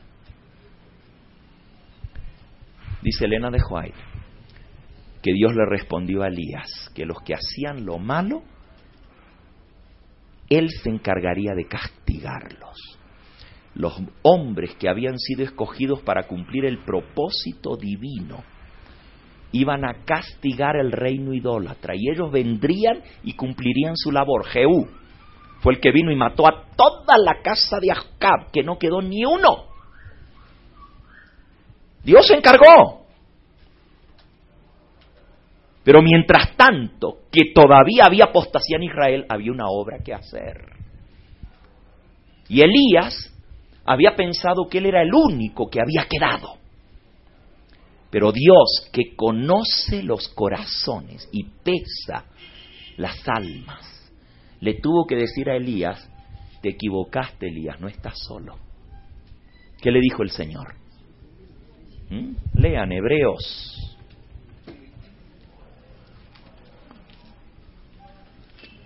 Bueno, Vamos a leer mejor en Romanos, también está la historia. Romanos capítulo 11. Dice, ¿ha desechado Dios a su pueblo al cual él conoció? Versículo 2 de Romanos 11. ¿Ha desechado Dios a su pueblo? ¿No sabéis lo que dice la, de Elías la escritura? ¿Cómo invoca a Dios contra Israel? Invoca a Dios contra Israel. Señor, tus profetas han sido muertos, los han matado a los que predican tu verdad. Tus altares han derribado y solo yo he quedado y procuran matarme a mí. Pero ¿qué le dice la divina respuesta? Versículo 4. Me he reservado siete mil hombres que no han doblado la rodilla delante de Baal así también aún en este tiempo ha quedado un remanente escogido por gracia.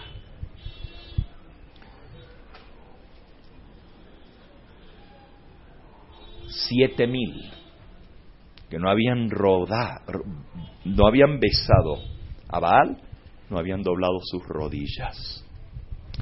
La hermana White dice, Paulsen Collection, página 125. Elías pensó que él solo quedaba en Israel, pero había muchos otros que durante los largos años de apostasía se habían mantenido leales a él. Dios no había rechazado a su pueblo a pesar de su apostasía.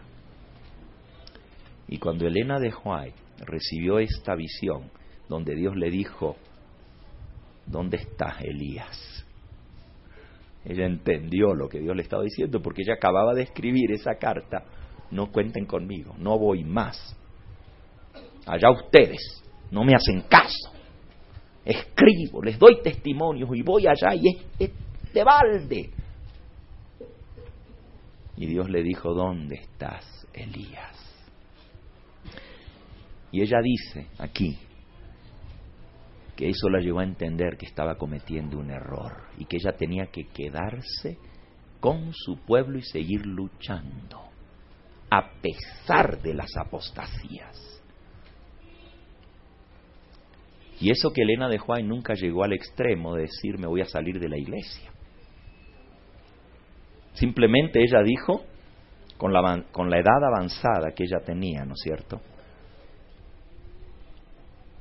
77, 78 años de edad, dijo, mi salud no me da, demasiado pesado. Pero Dios le dijo, ¿qué haces, Elías? Vuelve a donde yo te mandé. Y veamos lo que ella escribió. Su último mensaje inspirado que dio a la iglesia reunida en el Congreso General del año 1913. Fue la última vez y es lo último que nosotros tenemos de Elena de White. Después de eso, ella no escribió nada más. La carta que leímos antes se escribió en 1903. Esto que ahora vamos a leer lo escribió diez años más tarde. Me regocijo, hermanos, y tengo plena confianza en vosotros, en todas las cosas. Todavía siento ansiedad sobre la actitud de algunos de nuestros dirigentes que están tomando sobre asuntos importantes. Todavía no estaba todo arreglado. Todavía yo tenía ciertas pesos en su corazón, ansiedad Conectado con el desarrollo de la causa de Dios aquí en la tierra, veo algunos dirigentes que están tomando ciertas actitudes y me preocupa. Sin embargo, he llegado a comprender, porque Dios así me lo ha mostrado, que la obra está en las manos de Dios. Y Dios me ha fortalecido para confiar en los obreros a lo ancho y largo de todo el territorio. Y creo que al reunirse juntos, al humillar sus corazones delante del Señor y consagrar sus vidas de nuevo a su servicio, serán llenos de poder para hacer su voluntad. Hay algunos de nuestros dirigentes que aún ahora no ven las cosas en la luz correcta, pero Dios se encargará de que vean las cosas claramente y que lleguen a entrar en unidad con su voluntad. Y si no lo hacen, el Señor se encargará de cambiarlos. Porque es el Señor quien dirige esta obra. Y si nos unimos y pedimos su dirección en este momento, si sometemos nuestra voluntad a la voluntad de Dios, Él tomará las riendas y enderezará su causa. He estado tremendamente impresionada por las escenas que se me mostraron anoche en visión. Vi que ha de venir un gran movimiento en nuestro medio, un movimiento de reforma que va a propagarse por todos los lugares. Yo vi que nuestro pueblo estaba entrando de vuelta en la línea y respondiendo al llamado de Dios de volver a las sendas antiguas. Mis hermanos, el Señor nos está hablando a nosotros en esta reunión. ¿Escucharemos su voz? ¿No aderezaremos nuestras lámparas y actuaremos como hombres que esperan que venga su Señor? Esta es la hora de volver a levantar nuestras lámparas en alto. Esta es la hora de venir a la acción. Ha llegado el momento de cambiar el curso de nuestra denominación. Palabras dirigidas al Congreso General en el Boletín de la Conferencia General 19 de mayo de 1913, página 33 y 34. Y hermanos, la hermana White murió como miembro fiel de la Iglesia Adventista del séptimo día. Nunca se separó del movimiento adventista. Y ella más que nadie conocía los errores y las apostasías del pueblo de Dios. ¿Quién sino ella para saber lo que estaba pasando? Que Dios se lo mostraba Aun cuando la gente escondía las apostasías y errores, el Señor se lo mostraba a ella. Ella sabía todo lo que estaba pasando. Sabía la desviación de la verdad, no solo en la membresía, sino también en el ámbito de los dirigentes.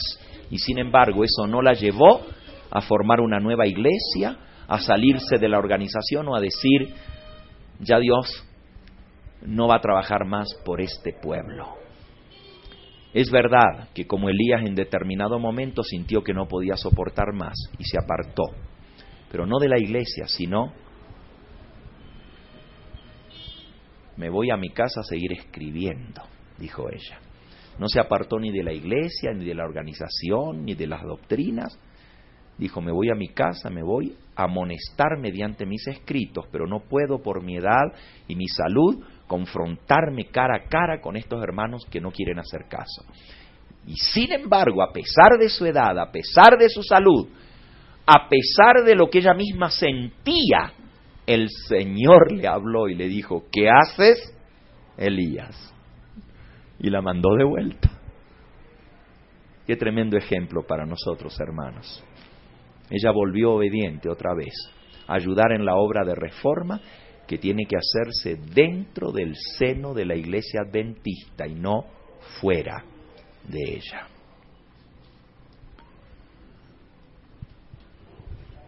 Termino con una cita de el libro Testimonios para los Ministros. En la página 56.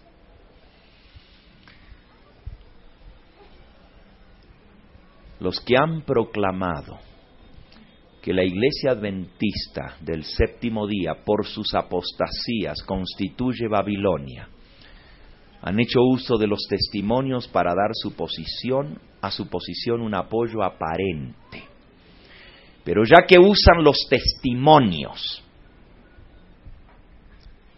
¿por qué no presentan lo que durante años ha sido el corazón de mi mensaje? que la iglesia debe mantenerse unida. ¿Por qué no citaron los que usan mis testimonios las palabras que el ángel me dijo? Uníos, uníos, uníos. ¿Por qué no repitieron la amonestación y declararon el principio de que en la unión hay fuerza y en la división hay debilidad? ¿Por qué si usan mis testimonios no hablan de esto? Son los, los mensajes semejantes a aquellos que han sido proclamados por estos hombres los que dividen la iglesia y nos avergüenzan delante de los enemigos de la verdad. Y en los tales mensajes se revela claramente la obra especiosa del gran engañador que quisiera impedir a la iglesia alcanzar la perfección y la unidad. Estos falsos maestros que se presentan como maestros de santidad, que buscan limpiar la iglesia, siguen las teas que ellos mismos han encendido, se alumbran con su propia luz obran de acuerdo con su propio juicio independiente y estorban la verdad, en lugar de ayudar a que la iglesia se reforme con sus teorías y nociones, diciendo que hay que salir de la iglesia, estorban la obra de Dios, rechazan el consejo y siguen su propio camino hasta que llegan a ser precisamente lo que Satanás desea que sean. Y ahora, hermanos, la palabra que sigue es terrible. Desequilibrados mentales.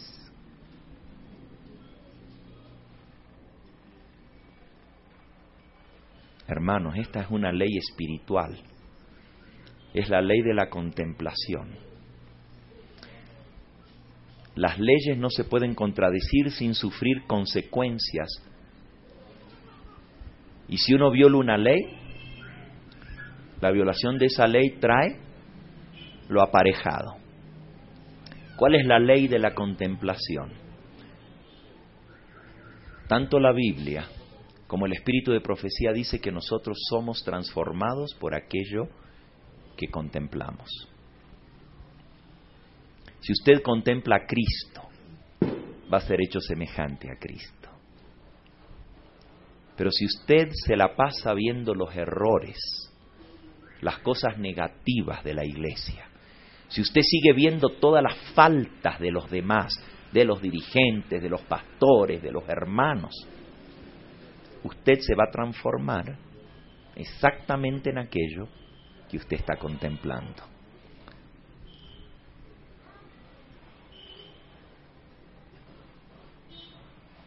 Por eso, hermanos, a pesar de que yo amo la iglesia, o más bien amo a los hermanos de la iglesia adventista del séptimo día, movimiento de la reforma.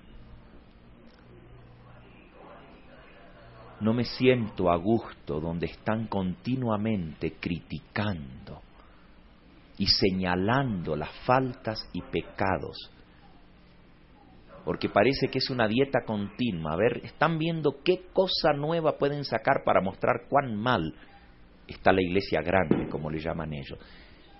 Y hermanos, cuando uno se alimenta de esa dieta, termina enfermo. Cuando uno contempla errores y faltas, continuamente se transforma la imagen de aquello que Él está contemplando. Yo prefiero contemplar a Cristo. Prefiero mantener mis ojos en Jesús sabiendo que Él es mi guía y entendiendo por la historia que el pueblo de Dios siempre ha estado en apostasía. Vienen reformas, alabado sea el nombre de Dios, pero las reformas duran poco. Luego el pueblo vuelve a caer otra vez. Pero no todos. El Señor se ha reservado siete mil que no doblan su rodilla.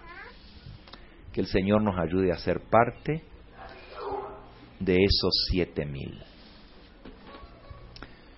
Con esto termino. Ahora, yo sé que hay preguntas, pero yo también tengo otro mensaje que como no pudimos tener el lunes, yo había preparado para domingo, lunes, martes, miércoles, jueves y viernes, seis, pero di cinco. De ustedes depende. Si quieren, entramos en preguntas y aquí terminamos con las preguntas. Pero si ustedes quieren, yo les doy el otro mensaje, no va a ser tan largo como este, más corto, y tiene que ver con la organización. Porque muchos dicen, sí, pero una cosa es la iglesia y otra es la organización. Son dos cosas distintas. No confundamos la iglesia con la organización, con la corporación. ¿Qué prefieren? ¿Prefieren preguntas o prefieren el tema? El tema. Bueno. Yo sé que tienen preguntas. No puedo los dos, hermano. Bueno, quizás si vamos rápido, buen viaje, buen viaje. Se van para Lima, los hermanos, que vinieron desde Lima. Donde tienen responsabilidades en su iglesia mañana que tienen que atender allá. Que el Señor les bendiga. Bien, voy a tratar de hacerlo rápido, a ver si todavía nos queda al final un poquitito de tiempo para preguntas. ¿Está bien? No más que tengo que tomar un poquito de agua porque ya el pico está seco.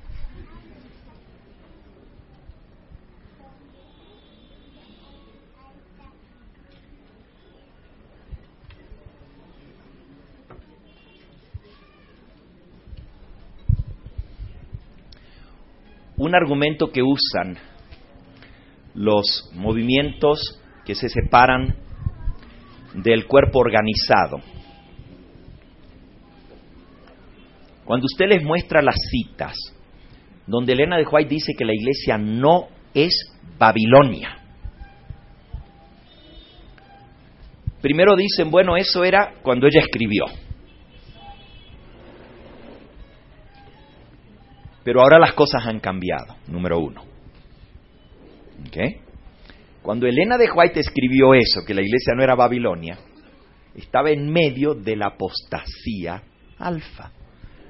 Justamente ella escribió eso cuando estaba en medio del peor periodo de depresión nuestra iglesia, en medio de esa apostasía. Y ella dice, a pesar de sus apostasías, a pesar de que la iglesia necesita ser reprendida, amonestada, corregida, todavía sigue siendo la iglesia del Señor y cuidado de alguien que se levante a decir que la iglesia es Babilonia. Pero claro, entonces nos dicen los hermanos, sí, pero hay que entender que hay un tiempo y hay un lugar y que las citas de la hermana White se aplican para aquel tiempo y para aquel momento, para aquel lugar y no para nosotros hoy en día. Otro argumento, bueno sería que estudiaran el tiempo y el lugar y lo que estaba pasando y se dieran cuenta que cuando la, la mensajera del Señor dijo lo que dijo, estaban en una terrible apostasía. Y sin embargo, ella dijo lo que dijo. Otro argumento que usan es, claro, la iglesia no es Babilonia y nosotros nunca hemos dicho que la iglesia es Babilonia. Porque la iglesia de Cristo nunca va a ser Babilonia. Pero ¿qué cosa es la iglesia? La iglesia no es la organización. La iglesia son los fieles de todas las edades. La iglesia está compuesta por los verdaderos hijos de Dios tanto en la iglesia adventista como en las demás denominaciones. Los sinceros de corazón son la iglesia, los verdaderos componentes de esa iglesia de Dios. Cuando Elena de White dice que la iglesia no es Babilonia, se refiere a esa iglesia que no es Babilonia. Y hacen una separación entre lo que ellos llaman los fieles leales, el remanente dentro de la iglesia, y la estructura denominacional. O sea, los dirigentes, las conferencias, las uniones, la conferencia general, la corporación, todo eso es otra cosa. Esa no es la iglesia. La iglesia son los fieles. Y entonces dicen que la corporación o la organización ha apostatado. Pero no, la iglesia no ha apostatado. Y no es Babilonia porque la iglesia son los fieles pero la organización sí ha apostatado. Y si queremos salvarnos, mejor es que nos separemos de esa organización que está corrupta y que nos reunamos aparte para no contaminarnos. Ese es un argumento que se está usando mucho hoy en día. Hermanos, qué manera tan peligrosa de presentar las cosas y cuántos son engañados por esto.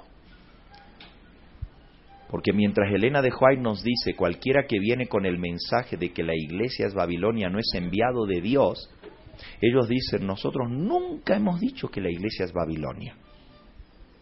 La iglesia no puede ser Babilonia, porque si es la iglesia de Cristo, ¿cómo va a ser Babilonia? Pero ¿qué es la iglesia? La iglesia son los fieles. Cuando Elena de White dice la iglesia nunca caerá, Claro, ¿cómo va a caer la iglesia? Si la iglesia son los fieles, pero la organización ya cayó.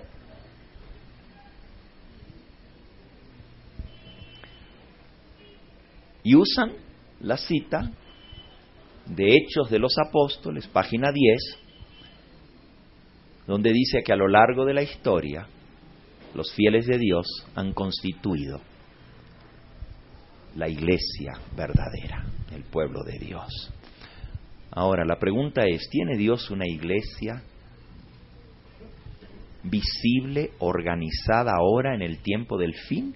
¿O simplemente la verdadera iglesia de Cristo son los hermanos fieles? Dentro de la iglesia adventista, dentro de la iglesia bautista, de la pentecostal, los católicos sinceros, los metodistas sinceros.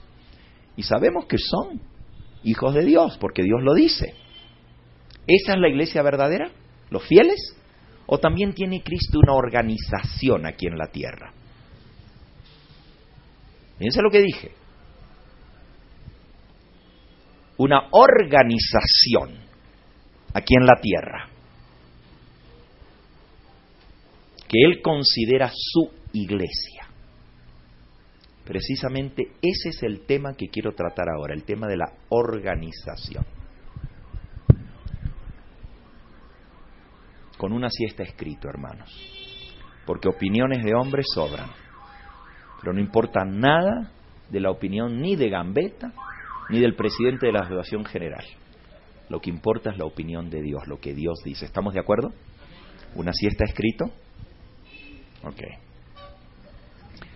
Voy a pasar rapidito la parte histórica, que ya la hablamos el domingo pasado.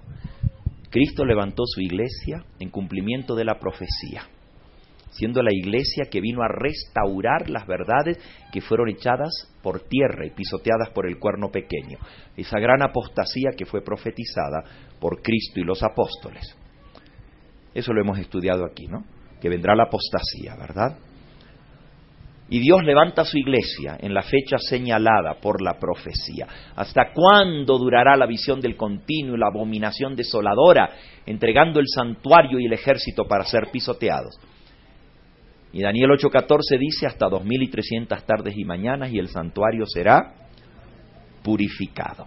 Ahora, no me voy a detener en esto, aunque me encanta el tema del santuario, pero les pregunto a ustedes, ¿ustedes entienden, hermanos? ¿Hay alguno aquí que no entienda que fue Dios en cumplimiento a la profecía que levantó la iglesia adventista del séptimo día en 1844. Alguno que no lo entiende. Hay alguno aquí que dice, no, no, primero a mí me tiene que convencer que Dios levantó a la iglesia adventista. Y que esta realmente es la iglesia remanente, la iglesia que Dios levantó para restaurar las verdades. Todos entendemos eso, ¿verdad? Ok, poniendo eso de base, entonces vamos a seguir un poquito más adelante. Cuando se proclama el mensaje del primer ángel, la hora de su juicio ha llegado. Las iglesias organizadas en aquella época, pregunto, ¿tenía todavía Dios una iglesia aquí en la tierra antes de 1844 o no? Antes de 1844, ¿tenía una iglesia aquí en la tierra? ¿Los fieles o también había una iglesia visible?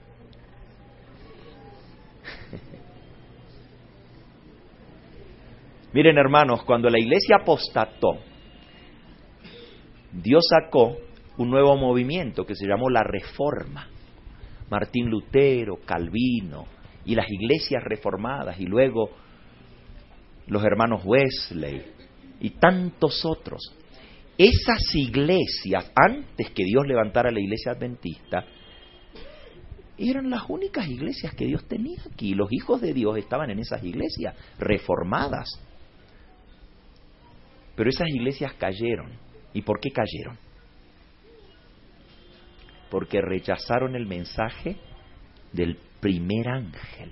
Y como resultado del mensaje del primer ángel, vino el mensaje del segundo ángel. ¿Ha caído, ha caído?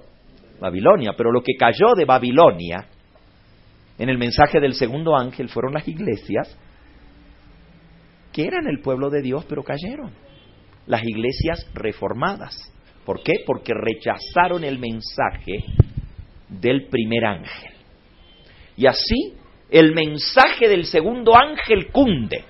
Salid de Babilonia, pueblo mío. Al principio, los pioneros del mensaje adventista comenzaron a ser echados de las iglesias, porque predicaban el mensaje del primer ángel. La hora de su juicio ha llegado.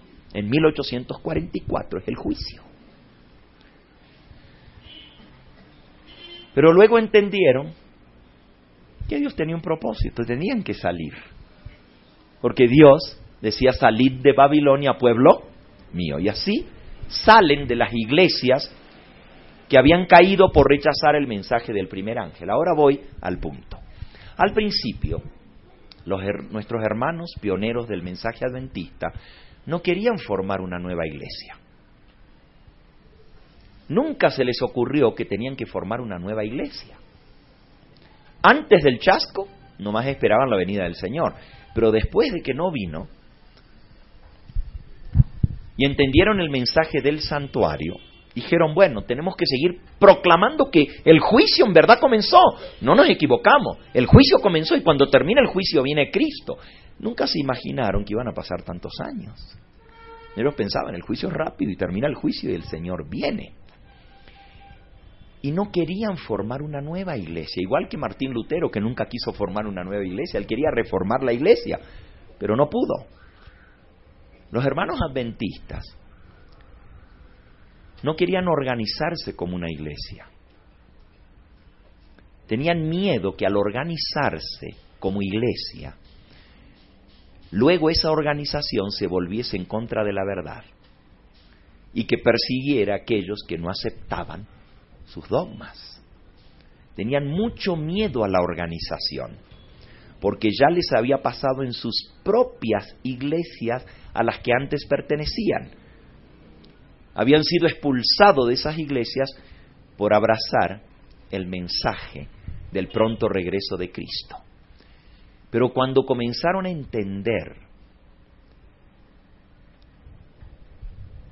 el tema del santuario y que todavía Cristo tenía una obra que completar y había una obra que hacer en el mundo para anunciar lo que estaba sucediendo, para preparar un pueblo para la venida del Señor, al ir corriendo los años, ¿eh? pasó uno, dos, tres, cinco, diez, quince, veinte años y Jesús no venía, nuestros pioneros vieron la necesidad de organizarse. Y veamos lo que dijo la mensajera del Señor con respecto a la organización para la iglesia. El capítulo La Iglesia de Cristo, de Testimonios para los Ministros, página 24. Hace aproximadamente 40 años, escribió ella, cuando la iglesia estaba en apostasía, recuerden, porque el libro Testimonios para los Ministros se escribe desde Australia, cuando ella había sido desterrada, cuando la dirigencia de la iglesia estaba en rebeldía, cuando había una terrible apostasía, pero Elena de White escribió esto. Hace aproximadamente 40 años, y ustedes, dice, cuando se introdujo la organización entre nosotros como pueblo. ¿Cuándo se introdujo la organización en la iglesia adventista? ¿En qué año? 1860 fue la, la primera fase de organización cuando se organizaron, primero se escogió el nombre Adventista del Séptimo Día, y ya les conté de eso, ¿verdad? Que muchos no querían ni ponerle un nombre a la iglesia, porque tenían miedo de organizarse. No querían ni siquiera tener una nueva iglesia.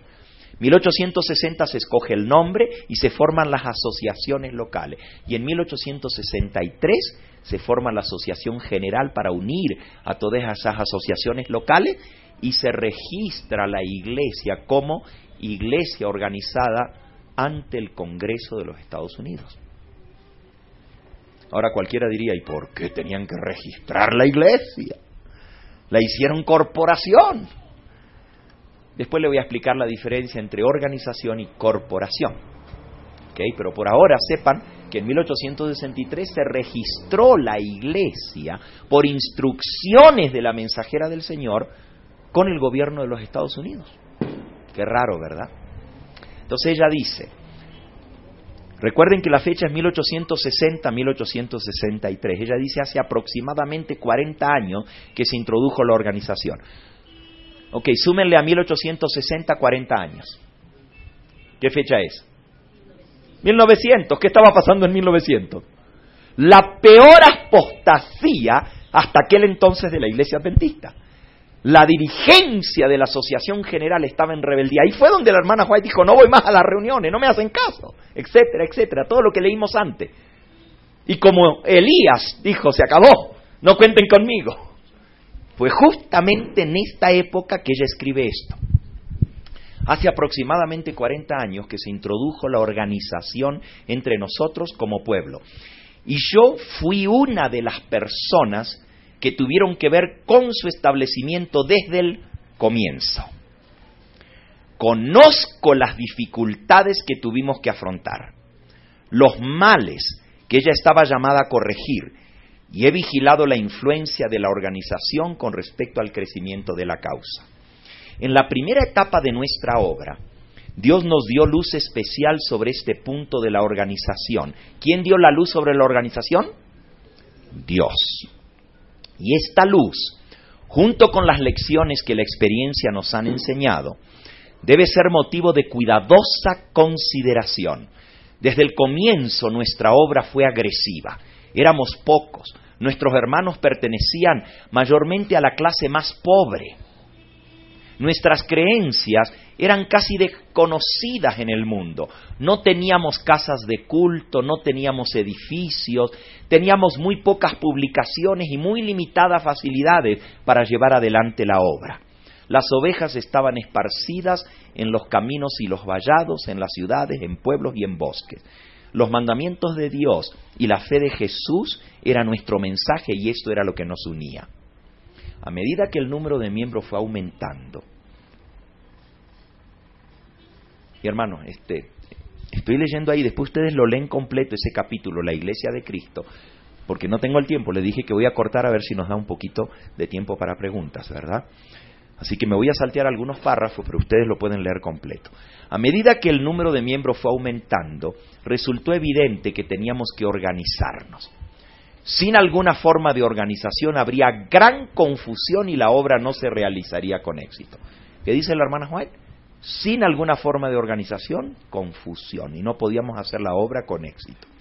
La organización era indispensable para proporcionar sostén al ministerio para dirigir la obra en nuevos territorios, para proteger tanto a las iglesias como a los ministros de miembros indignos, para retener las propiedades de la iglesia, para la publicación de la verdad por medio de la imprenta y para muchos otros objetivos necesarios para cumplir el plan de Dios.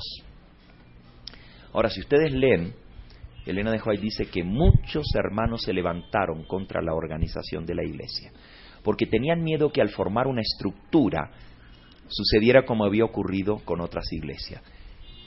Y tenían miedo que fuera una estructura sin la presencia del Espíritu Santo. Pero Elena de White continúa diciendo, página 26, pero entonces Dios habló. El Señor nos habló en forma directa había un fuerte sentimiento entre nuestros hermanos, en el sentido que no debíamos organizarnos. Los adventistas nominales, los adventistas del primer día eran enemigos de la organización y la mayor parte de los adventistas del séptimo día también tenían las mismas ideas que no debía haber una organización eclesiástica. Buscamos al Señor con ferviente oración para poder entender su voluntad y el Señor nos habló. Dios habló. Nos fue dada luz por el Espíritu Santo en el sentido de que debía haber orden y disciplina cabal en la iglesia. El Señor nos dijo, la organización es esencial ¿Quién dijo eso? La organización es esencial. El sistema y el orden se manifiestan en todas las obras del Creador.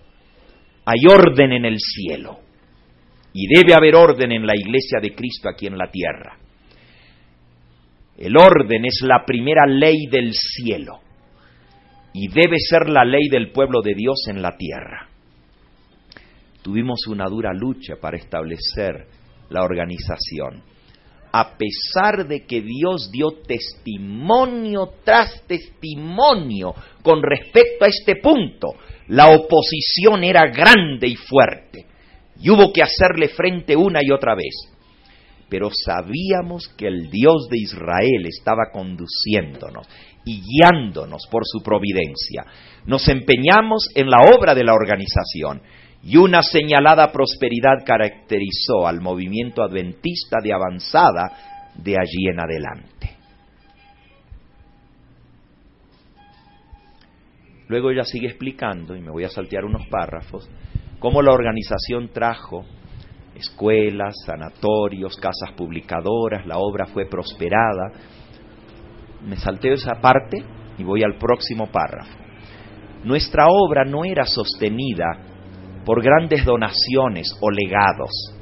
No había gente rica que nos dejó propiedades. ¿Cuál fue entonces el secreto de nuestra prosperidad como iglesia?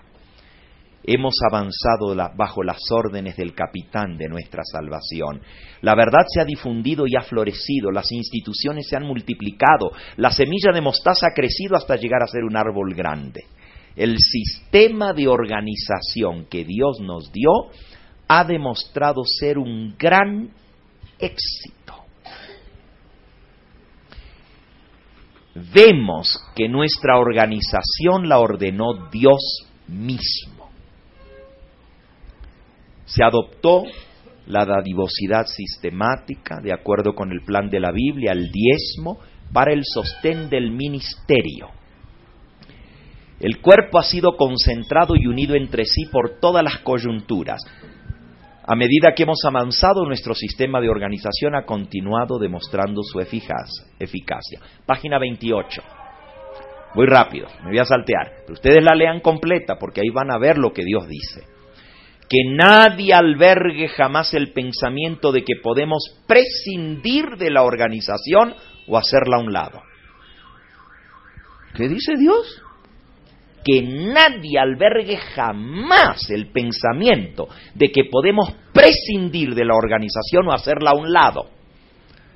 Que, que a nadie se le ocurra pensar siquiera que la organización no hace falta y que podemos funcionar aparte de ella. Dios está hablando, hermanos. La erección de esta estructura nos ha costado mucho estudio, muchas oraciones en demanda de sabiduría que sabemos que Dios ha contestado a través de testimonios que Él nos ha dado.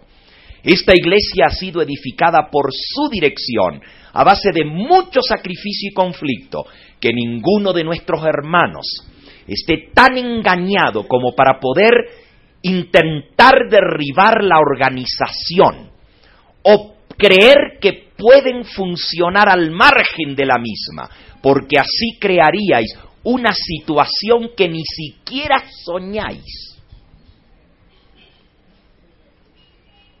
Hay algunos hoy en día que dicen, no hace falta la organización, no necesitamos de la asociación, podemos adorar como queremos, en plena libertad, pero ¿qué dice la sierva del Señor?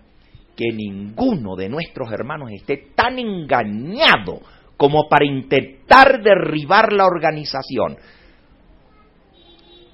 porque así crearíamos una situación en la que siquiera podemos soñar ahora. Hermanos, imagínense el desorden que vendría a nuestra iglesia si no hubiera organización. En el nombre del Señor os declaro por autoridad divina que la organización ha de permanecer, ha de ser fortalecida, establecida y fijada y que la organización durará hasta el mismo fin del tiempo de gracia. Oh, oh, oh, oh, oh, oh, oh. ¿Cómo dicen algunos que la organización no va a llegar hasta el fin del tiempo de gracia? En el nombre del Señor y por autoridad divina os declaro que la organización ha de permanecer, ha de ser fortalecida, establecida y fijada y durará hasta el mismo fin del tiempo de gracia. Hermanos, más claro que esto, no le puede ni echar agua para hacerlo más claro.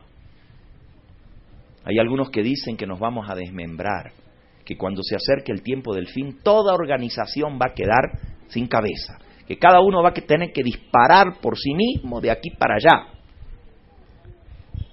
Pero la sierva de Dios lo dice expresado. Por eso la sierva de Dios dice lo que acabamos de leer, escuchen. La orden del Señor es avanzar. Hemos avanzado. Cuando las dificultades que debían superarse parecían imposibilitar el avance, sabemos cuánto ha costado poner la obra, poner por obra los planes de Dios en el pasado, los planes que se han hecho de nosotros como pueblo lo que somos. Sea pues cada uno de nosotros sumamente cuidadoso para no confundir las mentes con respecto a las cosas que Dios ha ordenado, para que tengamos prosperidad y éxito en hacer avanzar nuestra causa. Ahora, hermanos, ¿cuándo escribió esto Elena de White? alrededor del 1900 al 1903. Si tomamos la fecha cuando ella dice hace aproximadamente 40 años que se introdujo la organización entre nosotros, y claro, si ustedes buscan cuando ella lo escribió, es justamente en el año 1901. 1901.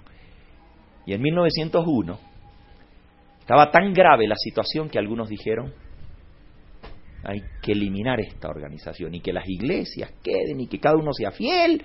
Y por eso la hermana Juan escribió como escribió y había muchos que estaban diciendo que había que separarse de la organización por la apostasía que había en los dirigentes. ¿Quién estableció la organización? Dios. ¿Cuánto tiempo va a durar? Hasta la terminación del tiempo de gracia. Hay algunos que dicen, bueno, pero la organización actualmente está corrompida, igual que en aquella época estaba. Y eso nos da derecho para hacernos a un lado de la organización. Hmm. Cuando Elena de White dijo, déjenme tranquila, yo ya no voy a luchar más, era en esta época, hermano. Y el Señor le dijo, ¿dónde estás Elías? Vuelve, que hay una obra de reforma que hay que hacer. Y gracias a Dios se reformó, porque la organización estaba en manos de déspotas. Ella le, llama el poder real. Unos pocos querían manipular toda la obra. Y el Señor hizo que se reorganizara la iglesia de 1901 a 1904 y que se descentralizara. Y tuvo que reestructurarse la iglesia. Y hay muchas citas de Elena de White, un poquito antes de esa reestructuración, que dan la impresión de que ella está hablando en contra de la dirigencia de la iglesia. Y esas son las citas que sacan todos los grupos separados. Esas citas donde Elena de White está atacando la dirigencia.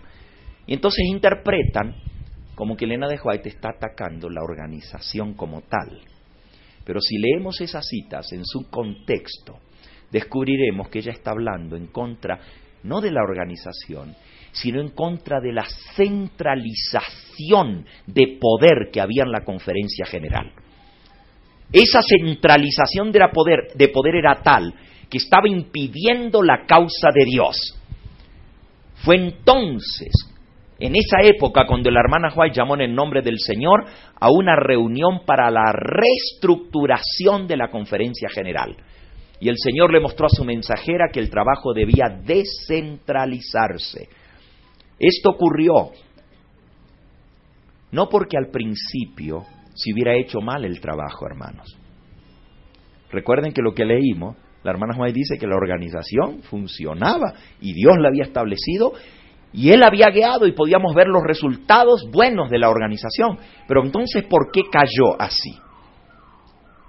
No era que la organización al principio era defectuosa, porque algunos dicen, bueno, si Dios tuvo que reestructurar su iglesia, era que al principio no la hicieron bien. No, no era eso, hermanos. Al principio funcionaba bien, pero éramos muchos menos miembros.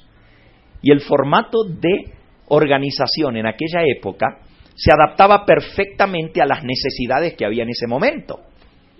Pero al ir creciendo el número de miembros, al irse extendiendo por todas partes del mundo, el Señor le mostró a su mensajera que la dirección de la iglesia tenía que tener más representación de todos los campos mundiales. Todos los hermanos de todas las, las regiones, de todos los países debían ser representados tenían que tener voz y voto. Tenía que haber una junta de iglesia mundial, junta de la Asociación General más amplia, para poder dirigir los asuntos de la iglesia, porque solamente había unos pocos y todos eran de Battle Creek. Y ellos querían manejar y desmanejar la iglesia y todo lo que ellos decían se tenía que hacer. Y tomaban decisiones que afectaban a la iglesia en Australia, en África, que ni sabían, pero según ellos, ah, nosotros sabemos lo que estamos haciendo. Y no solamente eso, también querían hacer que todo lo que ellos dijeran se hacía porque nosotros somos los dirigentes y ustedes tienen que obedecer. Y Elena de Juárez le llamó a eso un poder despótico, un poder real. poder reinante, en inglés kingly power, o sea, igual que un rey, ustedes se han vuelto reyes en la heredad del Señor.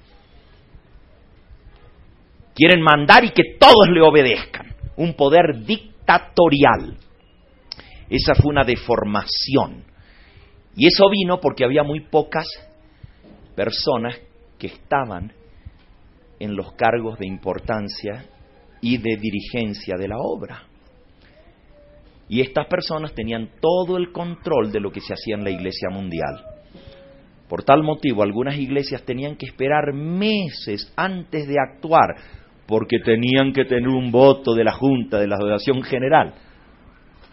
Y eso atrasaba la obra. Por ese motivo, la hermana White habló de una descentralización y también porque se estaba ejerciendo el poder que Dios nunca le había dado a los seres humanos para que ejercieran. Es el abuso de la organización lo que ella ataca y no la organización en sí. Lo que hoy tenemos como estructura de iglesia es esa reorganización en los cuales los campos del mundo están representados equitativamente por membresía en la asociación general. Esa fue la, reorganización que el Señor aprobó y que vio con buenos ojos que se hiciera. Y el 12 de octubre de 1905, Elena de White escribió en la Review Herald. 1905, recuerden ahora la fecha, porque todo ese relajo que vino, primero la apostasía y todo el control y todo lo demás, la lucha abierta vino de 1901 a 1904. Terminó con Kellogg y todos sus asociados y con una tercera parte de todos los obreros de la iglesia adventista fuera de la organización. Pero en 1905, el era de White escribe, había orden en la iglesia cuando tuvo Cristo aquí en la tierra. Después de su partida hubo orden estricto entre los apóstoles. Y ahora en estos últimos días, mientras Dios está trayendo a sus hijos a la unidad de la fe, hay más necesidad de orden que nunca antes. Porque mientras el Señor une a su pueblo, Satanás y sus ángeles malos están bien ocupados tratando de destruir la unidad de la iglesia. El esfuerzo estudiado de Satanás es llevar a los profesos cristianos tan lejos del arreglo del cielo como él pueda. Y por eso engaña al pueblo, haciéndoles creer que el orden, la organización, la disciplina son enemigos de la espiritualidad y que el único curso que se debe tomar es el suyo propio. Hermanos, no seáis engañados por el diablo. La organización es de Dios y Él nos la dio y tiene que seguir en pie. 1905. Cuatro años después de la reorganización, todavía algunos atacaban la organización. Ahora, hermanos,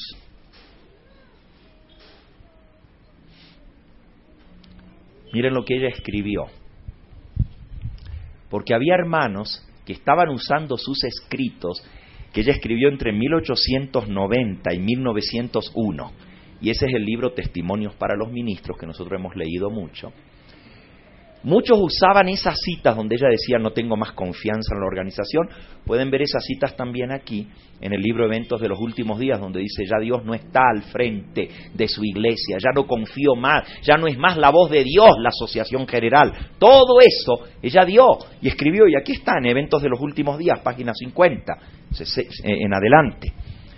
Pero miren lo que ella escribe la carta 32, en Manuscript Releases, volumen 1, página 157. Manuscript Releases son manuscritos que se han dado para que se puedan publicar, no son parte de libros, sino cartas, manuscritos que ella escribió. Son muchos volúmenes, ya van como 16 volúmenes, ninguno está traducido al español, desgraciadamente.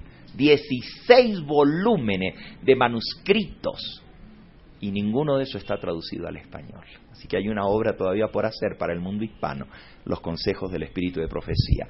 Ella escribe en la página 157 del volumen 1. Me he enterado de que algunos hermanos proponen, por los mensajes que yo he dado en cuanto a la, a la organización y su estructura, desintegrar la organización como ella habló tan fuerte en contra de los dirigentes, me he enterado que algunos hermanos proponen, por los mensajes que yo he dado, en cuanto a la organización y su estructura, desintegrar la organización, o al menos algunas ramas de la obra. Ya en aquella época había hermanos tomando los escritos de la hermana White y decía, miren, la hermana White está hablando en contra de la organización, por lo tanto hay que desintegrarla, a lo menos ramas de la obra, o prescindir de ella, funcionar sin la organización. Miren lo que ella dice, no hay dudas de que lo que los ha guiado a proponer algo así es que la maquinaria de nuestra organización se ha hecho tan complicada que a veces parece detener la obra en vez de ayudarla. Es un tropiezo para el avance, en lugar de ser una ayuda. Esto no es un argumento en contra de la organización, sino es un argumento en contra de la perversión de la organización. Lo que necesitamos no es desintegrar la organización. Lo que necesitamos no es trabajar al margen de la organización, sino reorganizarla para que resulte más efectiva. Las reuniones de negocios de nuestra conferencia general a veces han sido demasiadas pesadas, con propuestas y resoluciones que no eran esenciales. Hemos perdido mucho tiempo discutiendo cosas que no tendrían que haberse discutido si los hijos de Dios hubiesen estado caminando fielmente y en oración en sus caminos. Sin embargo, a pesar de todo esto, que nadie se le ocurra pensar que podemos hacer a un lado la organización. Nos ha costado mucho sacrificio y oraciones para levantar la estructura denominacional. No la han levantado los hombres. Esta estructura fue levantada por la dirección de Dios a través de muchos sacrificios y Dios y conflictos. Que ninguno de nuestros hermanos esté tan engañado como para echar abajo lo que Dios ha levantado. No destruyamos, hermanos, sino edifiquemos, porque si hacemos a un lado la organización, vendrá una condición de cosas que será imposible de dominar. En el nombre del Señor les declaro que la organización debe mantenerse, establecerse y afirmarse hasta el mismo fin. Al acercarnos al tiempo del fin, ahora está hablando de nuestros días, Satanás viene con gran poder sabiendo que el tiempo que tiene es corto. Especialmente su poder se ejercitará sobre el remanente. Va a ser guerra contra el remanente. Y el plan del diablo es dividir y dispersar a la iglesia remanente, que se separe en grupos separados y de esa manera poder destruirla. Hermanos, ella dijo que esto venía, lo que está pasando ahora, hermanos, venía. Ahora, yo no estoy defendiendo la organización a ciegas, hermano. No crean que yo digo organización, organización y organización. Porque según lo que hemos visto, Dios tiene que reprender lo malo que está en la organización. No podemos decir templo de Jehová, templo de Jehová, templo de Jehová, pensando que porque es la organización ya está todo bien. Cuidado. Ya hemos visto que en el pasado la organización se corrompió. Y hemos visto que en el presente estamos viviendo algo similar. La solución es salirnos de la organización y formar grupos aparte. Esa es la solución. Obviamente no, por todo lo que hemos visto ahora, todo lo que hemos leído y las instrucciones de Dios, la solución no es formar grupos aparte. Bien, yo tengo mucho más, pero voy a cerrar